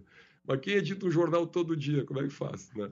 Vai verificar todas as fontes, todas as possibilidades de. Então, é óbvio que sempre será possível provar, ou muito provavelmente sempre será possível provar, que algum procedimento não foi adequado, que tinha uma fonte lá que não foi pesquisada. Que... Pois não. Então, é, esse caso aí estabelece no Brasil, ou restabelece no Brasil, um sentimento que eu ali, muito novinho, eu vivi isso e percebi em casa com meu pai, que era, que era um ativista de, de esquerda e tal, que era exatamente a autocensura. Meu pai também era jornalista. A autocensura. Né? E isso era havia a censura, a censura física, né, do, dos censores nas redações dos grandes jornais, sobretudo no eixo Rio-São Paulo, mas havia em todo o país, inclusive nesses veículos maiores, a autocensura. Né? Todo mundo tinha que se controlar para não medir palavras, é, criar listas negras de, de, de pessoas que não podiam ser entrevistadas, que é para não irritar é, exatamente a ditadura. É, e, e, essa medida do Supremo Tribunal Federal restabelece esse sentimento, que é a pior coisa que pode existir e certamente é um atentado gravíssimo à liberdade de expressão no Brasil. Se você for ler lá o artigo o artigo 13, eu acho que inciso 1 da Constituição, é tão clara a, a determinação de que todos temos o direito à livre expressão, que chega a ser chocante a decisão do Supremo Tribunal Federal. Eu me lembro também, Sheila, de uma frase que você conhece com toda certeza, é de, do, do então vice-presidente Pedro Aleixo. Na, exatamente na reunião ministerial em que o general Costa e Silva assinaria é, o ato institucional número 5 que instituiu a ditadura no Brasil, né, oficializou em, em, definitivo a ditadura no Brasil. Isso aconteceu no dia 13 de dezembro de 1968. Essa data é a data do nascimento do AI-5 e do nascimento, por coincidência, do ministro Alexandre de Moraes. Ele nasceu exatamente nesse dia. Pois bem, é, o, naquela ocasião, o, o Pedro Aleixo é, pediu a palavra aí, na reunião ministerial e fez é, ponderações e advertências sobre o risco de se mergulhar o país numa ditadura. E aí o ministro da Justiça, na ocasião, é, que foi o autor da minuta do, do decreto do AI-5, ele, ele, ele ironizou o Pedro Aleixo. O senhor não confia no, no, no na capacidade é, do presidente da República, né, discricionária do presidente? Ele disse, oh, no presidente eu confio, eu não confio é no guarda da esquina. Hum. E, e, é, e, essa decisão do Supremo dá ao guarda da esquina poderes extremos de, de, estabelecer a censura nos municípios mais longínquos, que tem pequenos jornais, pequenos sites, tem emissoras é, de, de, de rádio também pequenas. Vai ficar todo mundo ali sob o jugo de alguém que, se tiver seu viés político ou viés autoritário, vai exercê-lo, sem dúvida nenhuma. Né? É, você vê dessa forma, quer dizer, o, essa decisão do Supremo atentando gravemente contra a, contra a democracia, mas, sobretudo, contra a liberdade de expressão, que é garantida na Constituição? Acho que tocou muito bem, Cláudio. Eu diria assim, primeiro é o Supremo legislando de novo, né? porque ele está introduzindo uma inovação no ordenamento jurídico brasileiro que contradiz o princípio da Constituição. É uma nova lei de imprensa, uma mini lei de imprensa. Então, agora temos uma, um, um, o dever de cuidado transferido aos meios de comunicação. Esse, o dever de cuidado era exatamente o princípio jurídico ou filosófico jurídico que baseava o PL das fake news. Foi rejeitado pelo Congresso Nacional, que não por acaso estava no Congresso Nacional para ser votado. É lá que tem que ser discutido esse tipo de questão. Nesse caso, foi, vai ser normatizado, pelo, já foi normatizado pelo Supremo Tribunal Federal, sem discussão na sociedade, não teve audiência pública. Esse debate que a gente está fazendo agora, que eu imagino que no Brasil inteiro a mídia, enfim, a sociedade vem fazendo, deveria ser feito no Congresso Nacional. Vamos, convocar audiências lá, vamos discutir, os partidos vão discutir, etc., para ver se a sociedade quer uma imprensa supervisionada, ou tutelada, ou curada, né, monitorada pelo judiciário nos seus procedimentos jornalísticos. No fundo, é essa a questão. Eu concordo inteiramente contigo. Liberdade de expressão é uma coisa curiosa, né? Ela é sempre meio contraintuitiva, porque no, no, no, na sabedoria, vamos lá, numa certa intuição popular, alguém poderia dizer assim: não, mas por quê? Qual é o problema? Quem faz o bom jornalismo não tem nada a temer. Busca a verdade, se tem a verdade, não tem problema nenhum. Né? Então, para quê? Se está errado, tem que tirar mesmo. Né? Se é, é tipo um gramado, se tem erva daninha, a gente não tem que tirar a erva daninha. Então, por, qual é o problema desse negócio? Né? Só que isso é, são 300, 400 anos de discussão sobre isso no, mundo moderno, é? que basicamente você permite o erro, você permite a erva daninha para preservar um princípio. E esse princípio permite que a verdade floresça ao longo do tempo. Quer dizer, é uma escolha de sociedade, no fundo. É? Porque aí, se você transfere para o juiz, estou o exemplo do guarda da esquina, você primeiro tem que acreditar na infalibilidade dos juízes, o judiciário vai julgar esse negócio, o custo desse processo é enorme. Quer dizer, no fundo, a escolha é o seguinte: nós queremos ter uma sociedade que preza a liberdade de expressão como um princípio no longo prazo, e isso vai trazer um benefício para a democracia no longo prazo, para a sociedade, para a crítica, para a própria verdade, só que a gente tem que aceitar um risco no curto prazo. É? Todo o princípio da liberdade de expressão implica no risco. O risco de alguém vai errar, de que alguém não vai checar direito, de que alguém vai ofender alguém, de que alguém vai dizer uma coisa que a gente não concorda, que a gente não gosta, que a gente acha absurdo e tal. Esse é o risco do curto prazo, para que todos ganhem no longo prazo, para que ao longo do tempo a sociedade né, floresça com liberdade, com crítica, com democracia, assim por diante. Esse foi, essa foi a conclusão do John Milton, do John Stuart Mill, do juiz Oliver Holmes, todo mundo que formulou esse grande princípio da liberdade de expressão moderna. Parece que os nossos ministros supremos não, não concordam, basicamente eles não concordam. Como eles têm o poder, eles, eles vão lá e definem. Eu só quero minha última observação sobre isso, porque você sabe que eu gosto desse assunto, eu acabo falando muito sobre esse tema, né? Mas vamos lá, tem uma lição para a gente aqui, uma lição para a gente. Primeiro foram os, entre aspas, bolsonaristas, né? O Guilherme Fiuza, o Monarque, daí todo mundo achou legal. Pode tirar esse povo aí que não tem problema, né? Depois veio o PL das fake news, derrubado no Congresso, mas por ali, né? Aí todo mundo achou legal também. Ah, essas plataformas aí, agora bateu na imprensa. Então eu acho que a gente tem que pensar um pouco mais, não só na circunstância, em quem, sabe? Mas preservação de um princípio no Brasil. Ô Schiller, essa tentativa do judiciário de definir o que é verdade ou mentira é muito perigosa e não tem amparo na nossa Constituição e nenhuma de Estado democrático de direito. Não há esse poder para o Poder Judiciário é, dizer aquilo que é verdadeiro e aquilo que é mentiroso. Existem instrumentos na legislação, sim, para coibir excessos, calúnia, injúria, difamação, são modalidades criminosas que podem punir muito bem. Agora, você querer punir o jornalista que está do lado de cá por uma declaração que foi dada por um entrevistado que está para o lado de lá, é querer controlar a boca do entrevistado. Isso não tem o menor cabimento e não tem nenhum é, critério científico para você justificar a punição desse jornalista que não tem como controlar o seu entrevistado. Nós realizamos entrevistas aqui ao vivo diariamente. Como é que nós. O que, que eu vou saber que vai sair da boca do entrevistado? O que, que ele está pensando sobre a pergunta que eu fiz? E se ele responde alguma coisa que eu não perguntei? Como acontece muito bem. Nós todos aqui vemos, às vezes o entrevistado não quer, a gente aperta Político, aquele entrevistado. adora. Político responde sempre que a gente não pergunta, né? A gente pergunta, ele enrola, enrola, enrola, enrola, né, Thaís? A gente é. fala assim, não, peraí, mas o senhor não respondeu o que eu perguntei aqui. perguntei tal coisa.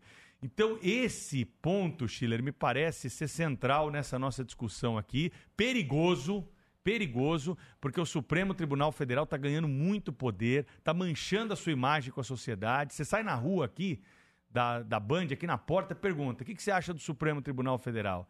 É, a imagem do Supremo Tribunal Federal, por decisões como essa, está em descrédito. Então, seria muito. E eu hoje li na Folha de São Paulo que o ministro Gilmar Mendes está falando em modulação desta, dessa tese, o que é muito bom. Já ouvi um sinal de recuo, mas é preciso avançar mais, viu, Schiller?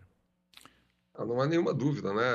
Tem, uma frase famosa do ex-presidente americano James Madison, que foi o autor da primeira emenda americana, disse: olha, primeiro, fatos e opiniões eles vêm em geral misturados. Né? Então, você muitas vezes você descontextualiza um fato, ele vira entre aspas mentira ou inverdade. E, e muitas vezes do ponto de vista de alguém, que é. eventualmente não é o mesmo ponto de vista de outra pessoa. Né? Então, você, quando você faz uma entrevista, por exemplo, é uma, uma, entrevista polêmica, por exemplo, né? a Thaís colocou a espontaneidade do entrevistado, você quer exatamente que ele diga algo que ele não quer dizer, né? porque esse é o jornalismo investigativo, você quer ir mais a fundo, né? ninguém, quer, ninguém quer entrevistar o cara que é treinado pelo marketing, né? faz media training, né? só diz o que pode dizer e tal, o que tem a dizer.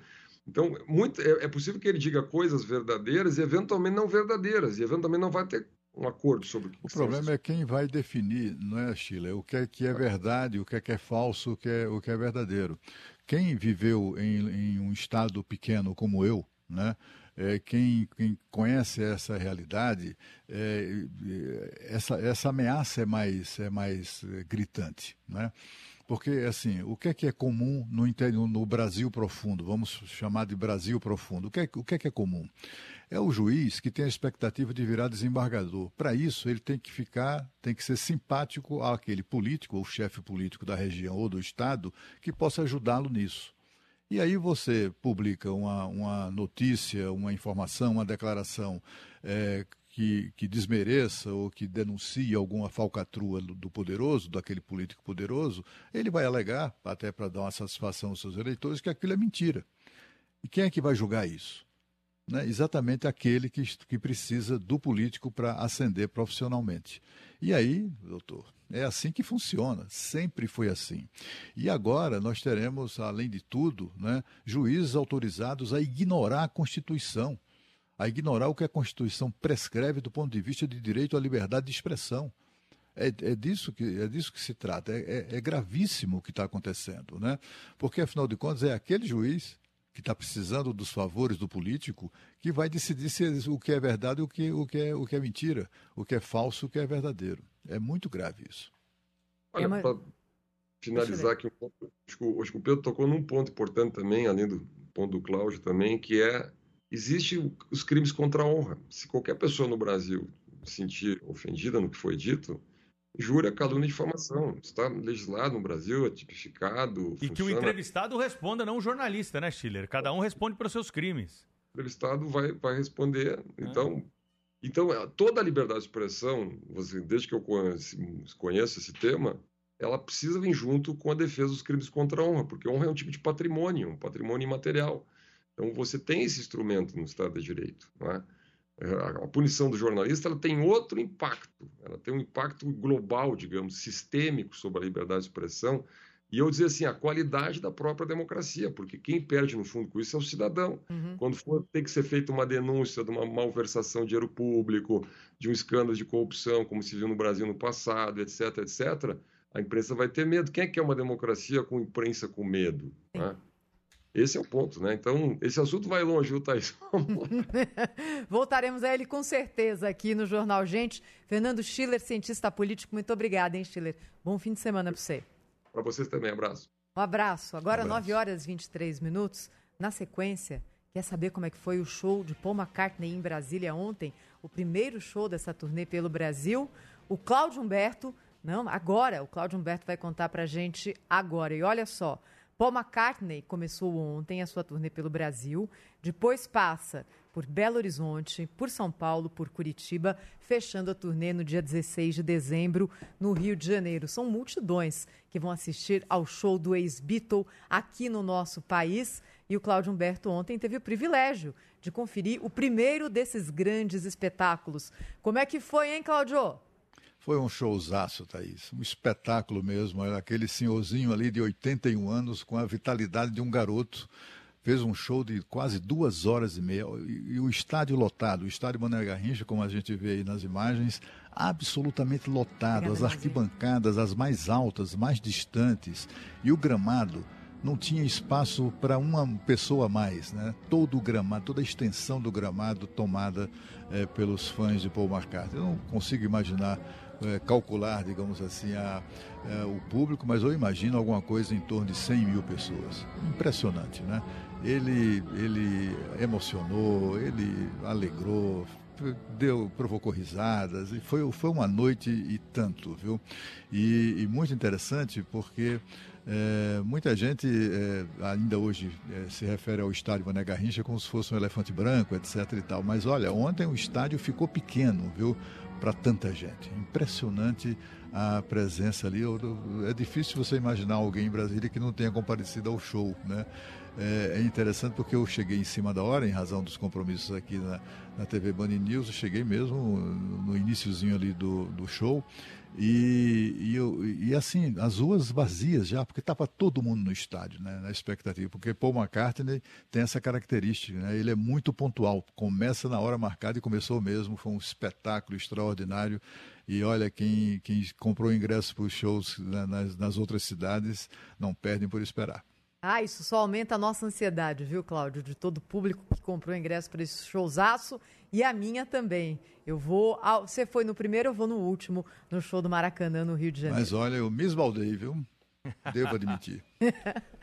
É isso aí. Bom, com Paul McCartney essa história e o relato do Cláudio Humberto, a gente encerra o Jornal Gente nessa conexão aqui com o Band News TV. Seguimos ao vivo pela Rádio Bandeirantes a partir de agora. No, manhã, no canal Band News TV, vem aí o Manhã Band News apresentado pela Patrícia Rocha.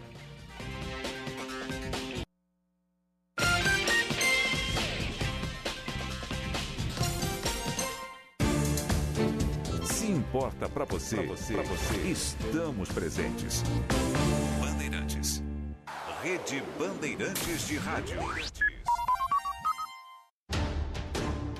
Informação e o debate na mesa. No Jornal Gente, da Bandeirantes. Tecnologia de ponta para o seu Porsche é no Service Body and Paint da Stuttgart. O único centro técnico do Brasil capacitado para fazer manutenção e reparo de baterias para carros elétricos e híbridos. A mais moderna cabine de pintura e o atendimento e a qualidade de serviço que só Stuttgart oferece. Deixe seu Porsche aos cuidados do Service Body and Paint Stuttgart. O dia a dia na Braspress é tudo azul. Com segurança, rapidez e qualidade. No Brasil, de leste a oeste, norte a sul. Tem sempre um caminhão azul Braspress na sua cidade. Tarifas na medida e pronto atendimento. Informações em real time com precisão. E pela Aeropress, sua encomenda vai de avião. Ligue 011 2188 9000 ou pelo site braspress.com. Trânsito. Oferecimento Braspress, a sua transportadora de encomendas em todo o Brasil. Em São Paulo, ligue 2188-9000. Um acidente que já terminou ali na Marginal do Pinheiros deixa o trânsito ruim para quem vai no sentido de Interlagos um pouco antes da passagem pela Ponte do Jaguaré. Já desde o Cebolão até o local, o trânsito é bem lento. Aí melhora um pouquinho, volta a ficar ruim ali entre a Raia Olímpica da USP e a passagem pela Ponte da Cidade Universitária. Quem vai no sentido da rodovia Castelo Branco, nesse mesmo trecho da Pinheiros, vai bem agora. Não precisa enganar seu doguinho. NexGard Spectra é gostoso de verdade e o único tablete que combate vermes e outros três parasitas. É um e pronto. A Bandeirantes acompanha os fatos, noticia o indispensável e apresenta a informação para que seja discutida, debatida. Contamos com jornalistas de peso e convidamos especialistas para análise embasada, com detalhes, para você ter ferramentas para entender melhor, relacionar os pontos e chegar às suas conclusões. A rádio que investiga, esmiuça, explica, expõe argumentos. É a sua rádio de sempre. Rádio Bandeirantes. Fechada com você. Fechada com a verdade. Rádio Bandeirantes. Fechada com você. Fechada com a verdade. Com a verdade. Esta meia hora tem o apoio de C6 Conta Global, banco completo no Brasil e no exterior. Agora, 9 horas 29 minutos, 9 e meia vai marcar agora o quinto sinal aqui na Rádio Bandeirantes, a nossa marca registrada. Agora há pouquinho nós falamos no jornal Gente sobre um caso chocante no Rio de Janeiro. Você viu que um agente da Força Nacional de Segurança foi assassinado quando tentou ali, eh, de alguma forma, contornar uma briga violenta de casal que acontecia perto dele. Briga de casal é modo de dizer, não é? Na verdade, o marido estava sendo agressivo e tentando assassinar sua companheira. O agente eh, da Força Nacional tentou interferir e acabou sendo baleado e morto. E agora a gente descobre que esse cidadão que estava tentando matar a companheira e matou o agente da Força de Segurança usava tornozeleira eletrônica e tinha desrespeitado o uso, a, o perímetro ou o formato de utilização determinado pela Justiça 86 vezes. E só foi preso porque se entregou depois. Palavra do ouvinte da Rádio Bandeirantes agora sobre esse caso. 11 999 048756. Bom dia a todos da bancada. Sobre o caso da, desse rapaz aí da tornozeleira eletrônica, o qual violou 86 vezes, é, eu não entendo para que, que serve essa tornozeleira, né? Porque se é para monitorar, alguém deveria estar monitorando, né? É, não a instituição, uma pessoa deve ter um responsável. Eu acho que esse responsável deve, deveria responder pelo crime desse pelo, pela morte desse policial. Porque senão, para que, que vale a, a tornozeleira? Coloca no cara lá e ninguém cuida, né?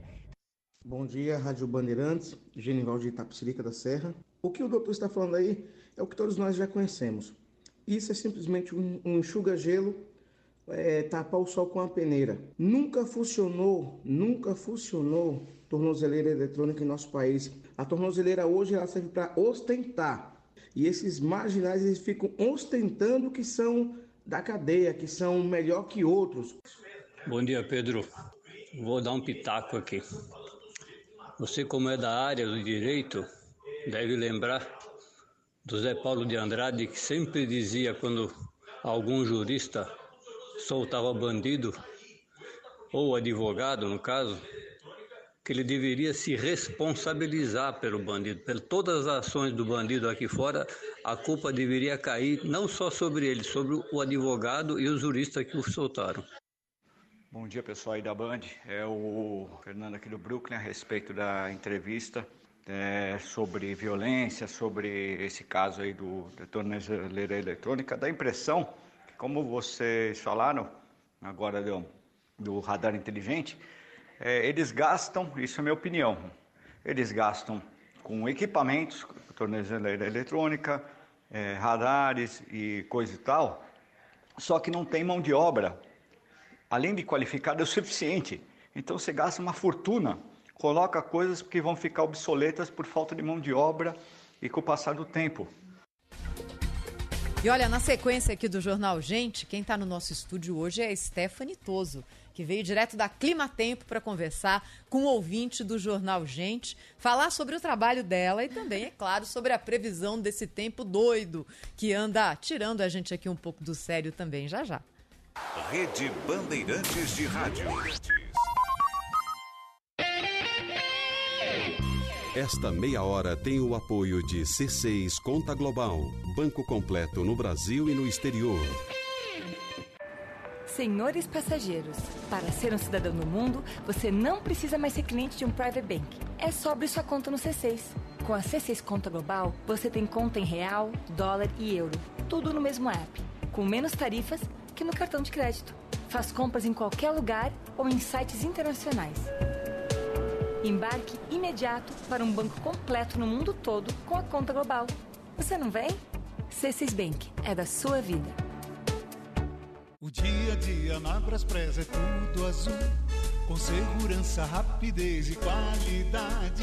No Brasil, de leste a oeste, norte a sul. Tem sempre um caminhão azul Braspress na sua cidade.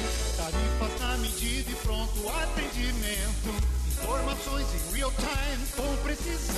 E pela Aeropress, sua encomenda vai de avião. Ligue 011 2188 9000 ou pelo site braspress.com. Trânsito. Oferecimento Braspress, a sua transportadora de encomendas em todo o Brasil. Em São Paulo, ligue 2188-9000. Rodovia Castelo Branco está bem congestionada no sentido do interior, desde o quilômetro 18 até o 22 em Alphaville. Depois a condição melhora. Para São Paulo, tem trânsito bem lento ali, ainda no 32, na passagem pelo trevo de Itapevi e Jandira, até a altura do 28. Tem lentidão também do 26 ao 23 em Barueri, tem lentidão do 20 ao 19 na passagem por Osasco. Tinha outra fibra, nova oferta da Black Friday Team liberada. Garanta 500 mega de velocidade e muito conteúdo por apenas R$ 94,50 por mês. Jornalismo. Jornal Gente. Bandeirantes. 9 horas e 35 minutos. Conforme anunciado, a Stephanie Toso, jornalista da Clima Tempo, está conosco aqui no estúdio do Jornal Gente.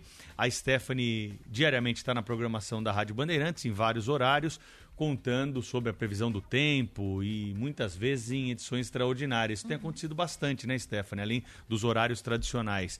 Porque o tempo tá doido, né? O que está acontecendo, Stephanie? Bom dia. Bom dia, Pedro. Bom dia para todos. Olha, a gente está com esse El Ninho ainda atuando aqui sobre o Brasil, então tivemos estações muito atípicas. Nesse momento passamos por um período de transição, veio onda de calor, agora a gente está se aproximando do verão, tem aproximação também da chuva. Mas, por incrível que pareça, vai ser um verão até um pouco atípico em relação a toda essa instabilidade. Hum. A gente vai ter pouca chuva em muitas áreas aqui do Brasil. Mas, claro que o verão ainda começa no dia 22 de dezembro. Até lá, a gente ainda tem entrada de umidade associada a esse calor, umidade. Mas nada, por enquanto, daquele calor ainda extremo, com máximas que vão passando de 35, 37 graus, pelo menos aqui para São Paulo. Por que, que o ouvinte às vezes manda uma mensagem assim? Ah, Stephanie Toso falou que vai fazer hoje 30 graus em São Paulo e o meu celular está dizendo que vai fazer 34 graus em São Paulo. São modelos de previsão diferentes. Por exemplo, a Climatempo, ela se baseia muito no modelo GFS de previsão, e aí tem toda a média de temperatura que é feita e avaliada por um meteorologista para chegar naquela temperatura do dia. Normalmente o celular, ele tem um modelo de previsão próprio, principalmente o iPhone, que se eu não me engano é até o AccuWeather, e a gente não se baseia nele para fazer a previsão de fato. Então ele- eles têm um modelo que é menos preciso, vamos dizer assim. É um modelo próprio, Tá. e não passa por uma conferência, vamos Entendi. assim dizer, né? Porque a Climatempo ela tem a avaliação, tem aquela conferência de uma pessoa que vai lá, faz a média de temperatura e aí bate martelo para a temperatura final do dia. Mas aí o do celular não. Isso sai que horas, por exemplo? Você entra aqui no Pulo do Gato 6h20, né? Sua primeira entrada ao vivo. É, que horas que a gente já fica sabendo qual vai ser a, a previsão do dia e do dia seguinte? Normalmente por volta de 4h45. Eu recebo um primeiro relatório da previsão daquele dia, normal, só que daí vai passando por avaliação durante o dia. Então, enquanto eu estou ao vivo, tem vários meteorologistas mandando no grupo atualizações em tempo real sobre a previsão, principalmente para várias cidades. São Paulo é uma capital que muda a previsão praticamente todo dia. A gente percebe na prática aqui, vivendo em São Paulo, viu? É, então, às vezes entro 5 horas da manhã falando uma coisa, às 6 eu já atualizo a previsão, se vai chover, se não vai, atualizo a temperatura também. É bem engraçado. Agora, Stephanie, qual que hoje é o, é o prazo máximo de confiabilidade de uma previsão, não é? Porque é claro que para nós aqui, pessoas físicas, saber se vai fazer sol ou não no fim de semana é fundamental por causa do churrasco, mas só. Agora, para quem trabalha com atividades que são ligadas ao clima, principalmente a agricultura, essa previsibilidade é fundamental para o negócio. Hoje, pelo que a gente tem de instrumento, o que, que se consegue passar ali de médio e longo prazo? Na verdade, assim, a gente considera os primeiros cinco dias de mapa de previsão como os mais concretos. Tudo depois desses cinco dias viram tendências. Então, a gente sempre tem a tendência de clima a longo prazo, tanto para a semana, quanto para o mês, quanto para o período e para a estação. Só que isso também é atualizado sempre. Então, a Clima Tempo ela trabalha hoje com mapa de quatro dias de previsão. A gente faz o primeiro dia considerando essa sexta, e aí, pelo menos até a terça, a gente já tem a previsão do que de fato vai acontecer, com probabilidade dessa mudança. Mas são os primeiros quatro dias mais certeiros. E aí, depois disso, tudo vira uma tendência mesmo. Já que a gente está falando de longo prazo, então, o que, que já dá para falar sobre o verão 2024? Olha, o nosso verão 2024 vai ser um pouquinho atípico, como eu já comentei. Temos El Ninho atuando por aqui. pouca chuva acontecendo de maneira mais regular entre Sudeste, Centro-Oeste, Norte e Nordeste. Então a gente deve se preparar para uma estação até com um período de seca maior, principalmente na costa norte aqui do Brasil. Stephanie Toso, foi um prazer te receber aqui no Jornal Gente, para você conversar um pouquinho mais conosco. Seja sempre bem-vinda aqui, viu? Obrigada, gente. O prazer é todo meu. Valeu. 9h39 tem chamado aí, ó, a respeito dos temporais que a Stephanie previu para nós há um tempo atrás, falta de luz. A repórter Maju Arruda Leite apurou que a Enel vai dar desconto na conta de luz para alguns clientes, né, Maju? Conta essa aí para nós. É, Pedro, bom dia a você, a Thaís, todo mundo ligado aqui na Rádio Bandeirantes. Quase um mês após o apagão do dia 3 de novembro, a Enel divulgou ontem um plano de ressarcimento para uma parte dos clientes afetados nesse temporal do dia 3. Então, terão a isenção na conta de luz. Os clientes de baixa renda, que são cadastrados no programa Tarifa Social do governo federal e que tenham ficado no mínimo 48 horas sem energia elétrica. E também os clientes chamados de eletrodependentes, aqueles que dependem de aparelhos elétricos para sobreviver. Só terá direito a esse benefício quem já estava cadastrado nessas duas categorias antes do apagão do dia 3 de novembro. Então, de acordo com a Enel, esses clientes terão a isenção de três contas de luz já a partir deste mês, de dezembro. E isso vai acontecer de forma automática, então o consumidor não precisa ter entrado em contato com a empresa para registrar essa falta de energia. O Procon de São Paulo diz que o desconto deve ser explícito ali na conta, com todos os detalhes do valor e também do tempo levados em consideração. E a especialista em defesa do consumidor do Procon, Renata Reis, ela diz o que o órgão vai ficar no radar diante dessas isenções. Vamos ouvir se vai haver essa compensação na forma do normativo. Como é essa forma de compensação? O consumidor tem que receber automaticamente uma fórmula matemática, uma compensação financeira na fatura, em até duas faturas, que eles chamam de dois ciclos, uma proporcionalidade referente ao período em que ele ficou sem energia elétrica.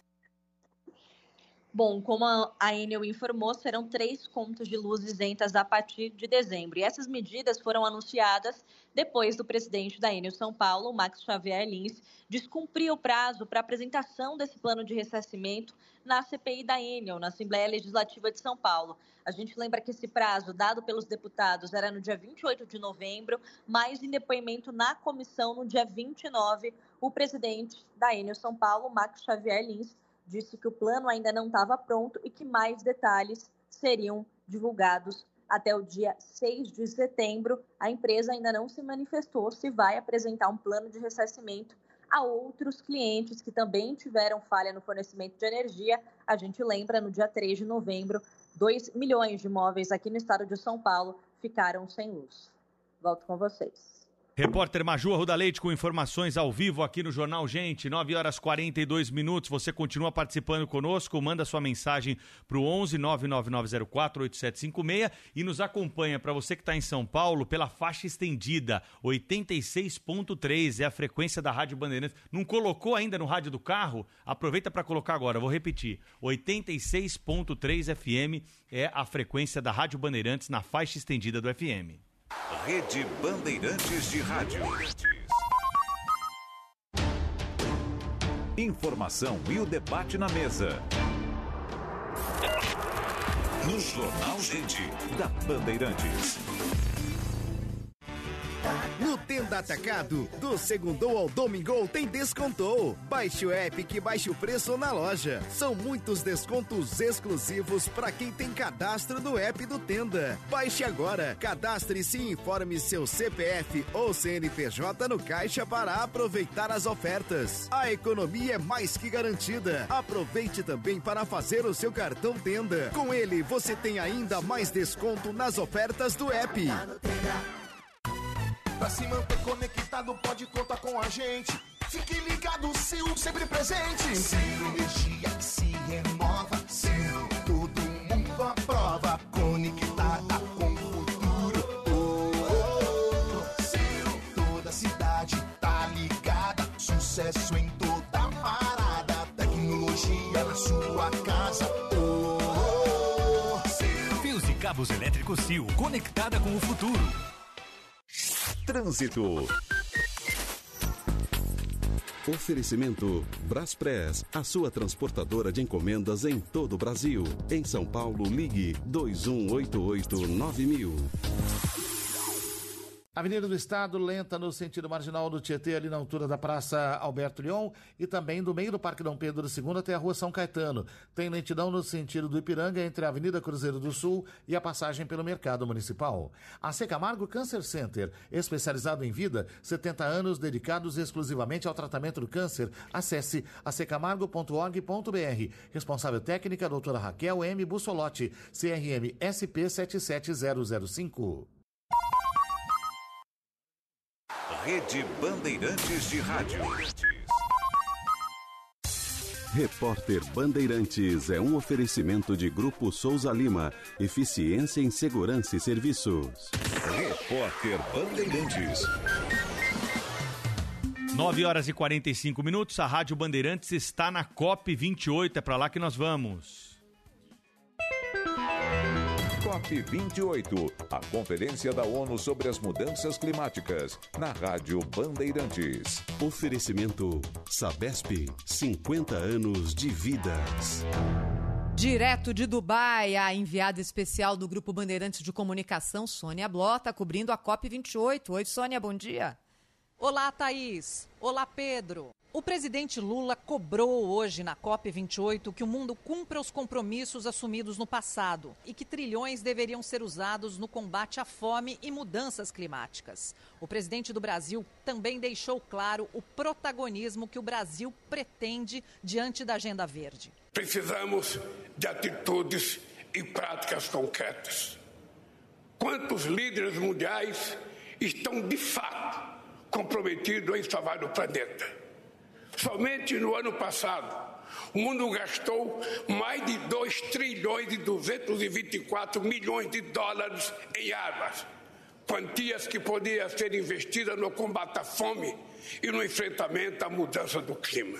Quantas toneladas de carbono são emitidas pelos mísseis que cruzam o céu e desabam sobre civis inocentes, sobretudo crianças e mulheres famintas? A conta da mudança climática não é a mesma para todos e chegou primeiro para as populações mais pobres. O discurso de Lula causou impacto positivo aqui na COP. Ele tocou nos principais pontos nevrálgicos para um acordo do clima. Deixou claro que os grandes poluidores do mundo são os países ricos e que até agora não contribuem de fato para evitar desastres climáticos e sem comprometimento com a Agenda Verde. O tempo é um rio que deságua no futuro, e nele escrevemos a nossa história, que é mais do que água, é sinônimo de vida. A vida que está no cheiro do café, no frescor da brincadeira e até na arte. A água é a essência da vida, é dignidade com saneamento básico, é preservação ambiental, é inovação. Por isso, há 50 anos, o propósito da Sabesp é levar cada vez mais vida para todas as vidas. Sabesp, 50 anos de vidas. Estado, São Paulo, são todos. 9h47. O negócio é o seguinte: a solução completa para o seu negócio é a Souza Lima. E com a Souza Lima, o negócio é inovação.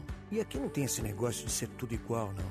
As soluções são sob medida, de segurança, limpeza e outros serviços. E é um ótimo negócio em valores, sempre alinhado aos valores do seu negócio. E esse negócio de terceirização deixa que a gente resolve. O nosso negócio é fazer o seu negócio melhor. Negócio fechado? Grupo Souza Lima. Soluções completas para o seu negócio. A Peugeot Citroën do Brasil Automóveis Limitada convoca os proprietários dos veículos da marca Peugeot, modelo Boxer, fabricados entre 3 de abril de 2023 a 19 de junho de 2023, para a partir do dia 4 de dezembro de 2023 agendarem o comparecimento a uma das concessionárias da rede Peugeot, a fim de que seja providenciada gratuitamente a verificação e, se necessária, a substituição da tubulação da direção hidráulica dos veículos convocados. Foi identificada a possibilidade de vazamento do fluido da direção hidráulica devido à ruptura de sua tubulação, com o risco de perder a assistência da direção hidráulica, dificultando o controle do veículo e, consequentemente, potencializando a ocorrência de acidentes com danos materiais, danos físicos graves ou até mesmo fatais aos ocupantes do veículo e ou terceiros. Os serviços serão realizados mediante prévio agendamento. Por esse motivo, é importante que você contate a concessionária de sua preferência para ser informado sobre a previsão precisão do seu atendimento. O tempo estimado de reparo é de aproximadamente uma hora. Para consultar os números dos chassis envolvidos e ou obter mais informações, acesse www.peugeot.com.br ou contate o SAC, Serviço de Atendimento ao Cliente da Peugeot, pelo telefone 0800 703 2424, de segunda a sexta-feira, das 8 às 20 horas. Com esta iniciativa, a Peugeot visa assegurar a satisfação dos seus clientes, garantindo a qualidade, a segurança e a confiabilidade dos veículos da sua marca. Repórter Bandeirantes. Rede Bandeirantes de Rádio. Esta meia hora tem o apoio de C6 Conta Global, banco completo no Brasil e no exterior. Senhores passageiros, para ser um cidadão no mundo, você não precisa mais ser cliente de um private bank. É só abrir sua conta no C6. Com a C6 Conta Global, você tem conta em real, dólar e euro, tudo no mesmo app, com menos tarifas que no cartão de crédito. Faz compras em qualquer lugar ou em sites internacionais. Embarque imediato para um banco completo no mundo todo com a conta global. Você não vem? C6 Bank é da sua vida. Educação combina com pão, salada, feijão e uma pitada de sorriso. Aprender com prato quentinho, sabor de carinho. A gente quer ver um novo Brasil. O Programa Nacional de Alimentação Escolar PNAE está presente em todas as escolas públicas da educação básica. São mais de 50 milhões de refeições servidas por dia, com parte dos ingredientes produzidos pela agricultura familiar. E o governo federal, por meio do Ministério da Educação, aumentou em até 39% o investimento na alimentação escolar. Agora são 5,5 bilhões de reais por ano, porque comida de qualidade melhora até o desempenho dos estudantes. Saiba mais em gov.br/fnde. Aprender e comer, comer e aprender. Ministério da Educação, Brasil, União e Reconstrução, Governo Federal. Bela Via Pneus, melhores preços em pneus. Ligue 2333-3235. Sintonize 86.3. É Rádio Bandeirantes na faixa estendida do Dial. E os aparelhos mais modernos já têm. 86.3. Jornalismo. Jornal Gente. Bandeirantes. Economia e Mercado. Com Juliana Rosa. Números da produção industrial chegando aqui na Rádio Bandeirantes, a participação da Juliana Rosa conosco, jornalista especializada na área econômica. Conta pra gente as novidades aí da indústria, Ju. Bom dia para você. Bom dia, Pedro. Bom dia para a Thaís. Bom dia para o nosso ouvinte. A produção da indústria brasileira cresceu quase nada, viu? 0,1% em outubro, na comparação com o mês de novembro, é o dado divulgado agora há pouco pelo IBGE. A previsão era que a indústria tivesse um desempenho um pouquinho melhor, ali, 0,4% de crescimento, era a previsão média do mercado financeiro. O que a gente vê aqui da produção industrial é que é um setor que sofre muito ao longo do ano. Ele tenta colocar agora o nariz para fora d'água, principalmente em segmentos mais básicos. O que aumenta com mais força nesse momento é a produção de alimentos. Produtos da indústria da parte de alimentos começa a ter o benefício da melhora da renda do brasileiro. Aí o brasileiro está nesse momento com uma inflação menor, pagando dívidas. Então, o que a gente percebe é que itens que são assim mais essenciais estão com desempenho melhor, seja no comércio, seja na indústria. Então, a produção de alimentos é o destaque do crescimento do setor industrial agora do mês de outubro. Agora, os números do ano da indústria, quando a gente pega o acumulado de janeiro até outubro, a gente vê um desempenho estagnado, a indústria está no zero a zero. Você tem coisas que crescem, mas que são muito específicas, ligadas principalmente à exportação. Então, a indústria do petróleo, a indústria do minério de ferro. É, agora, o que está ligado mais aqui para o consumo interno, geladeira, coisas mais é, ligadas a consumo das pessoas físicas aqui dentro do Brasil, isso está sofrendo bastante ainda. A perspectiva, Thaís, Pedro, é que a partir agora desse quarto trimestre, a gente comece a ver alguma melhora, algum respiro da economia. A indústria, menos até do que o comércio, que se espera que os números da indústria melhorem com mais força a partir do ano que vem.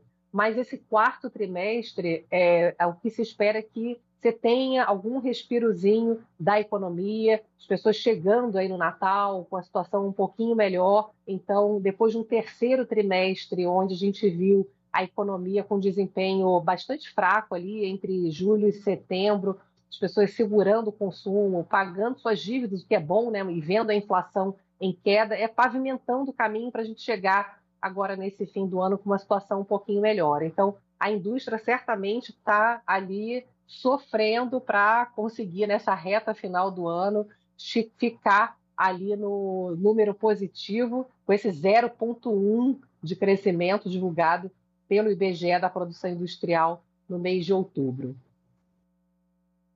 Juliana Rosa e as notícias da economia aqui no Jornal Gente, toda manhã, nesse horário. Juliana, bom fim de semana. Até segunda, hein, Ju?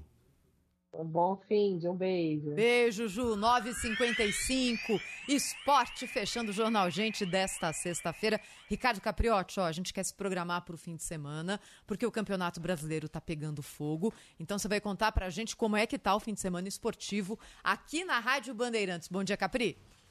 Bom dia, Thaís. Bom dia, Pedro. Bom dia a todo mundo que está conosco. Vamos lá então, porque é um fim de semana de muita expectativa. O Palmeiras pode ser campeão já nesse fim de semana?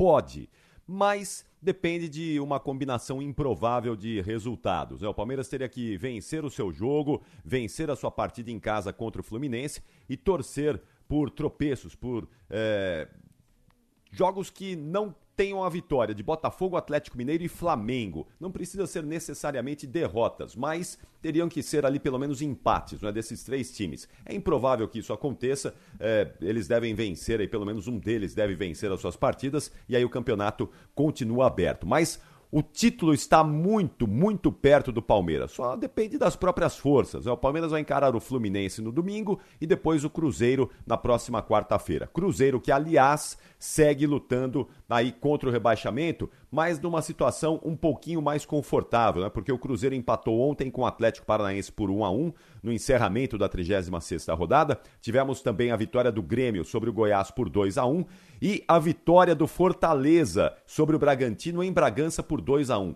Essa derrota do Bragantino tirou o time da possibilidade de luta pelo título. O Bragantino não consegue mais alcançar o Palmeiras para nos 59 pontos. Então hoje quem está na disputa pelo título? Palmeiras com 66 pontos, Botafogo, Atlético Mineiro e Flamengo com 63 pontos. Esse é o cenário aí do Campeonato Brasileiro até aqui e um cenário muito, muito motivador porque no fim de semana são jogos decisivos e as nossas transmissões já estão aqui prontinhas, preparadas para todo mundo. E começa amanhã já com o jogo entre Corinthians e Internacional. É um clássico do futebol brasileiro e tem muita coisa envolvida, não é, nesse duelo, desde 1976 de uma semifinal de Campeonato Brasileiro, passando pelo Campeonato Brasileiro de 2005. Enfim, tem uma rivalidade grande. Amanhã às 6 horas, o, a Rádio Bandeirantes transmite com o Ulisses Costa essa partida. E mais tarde, às 9 horas, tem Atlético Mineiro e São Paulo. Jogo muito importante porque o Galo está na disputa pelo título com o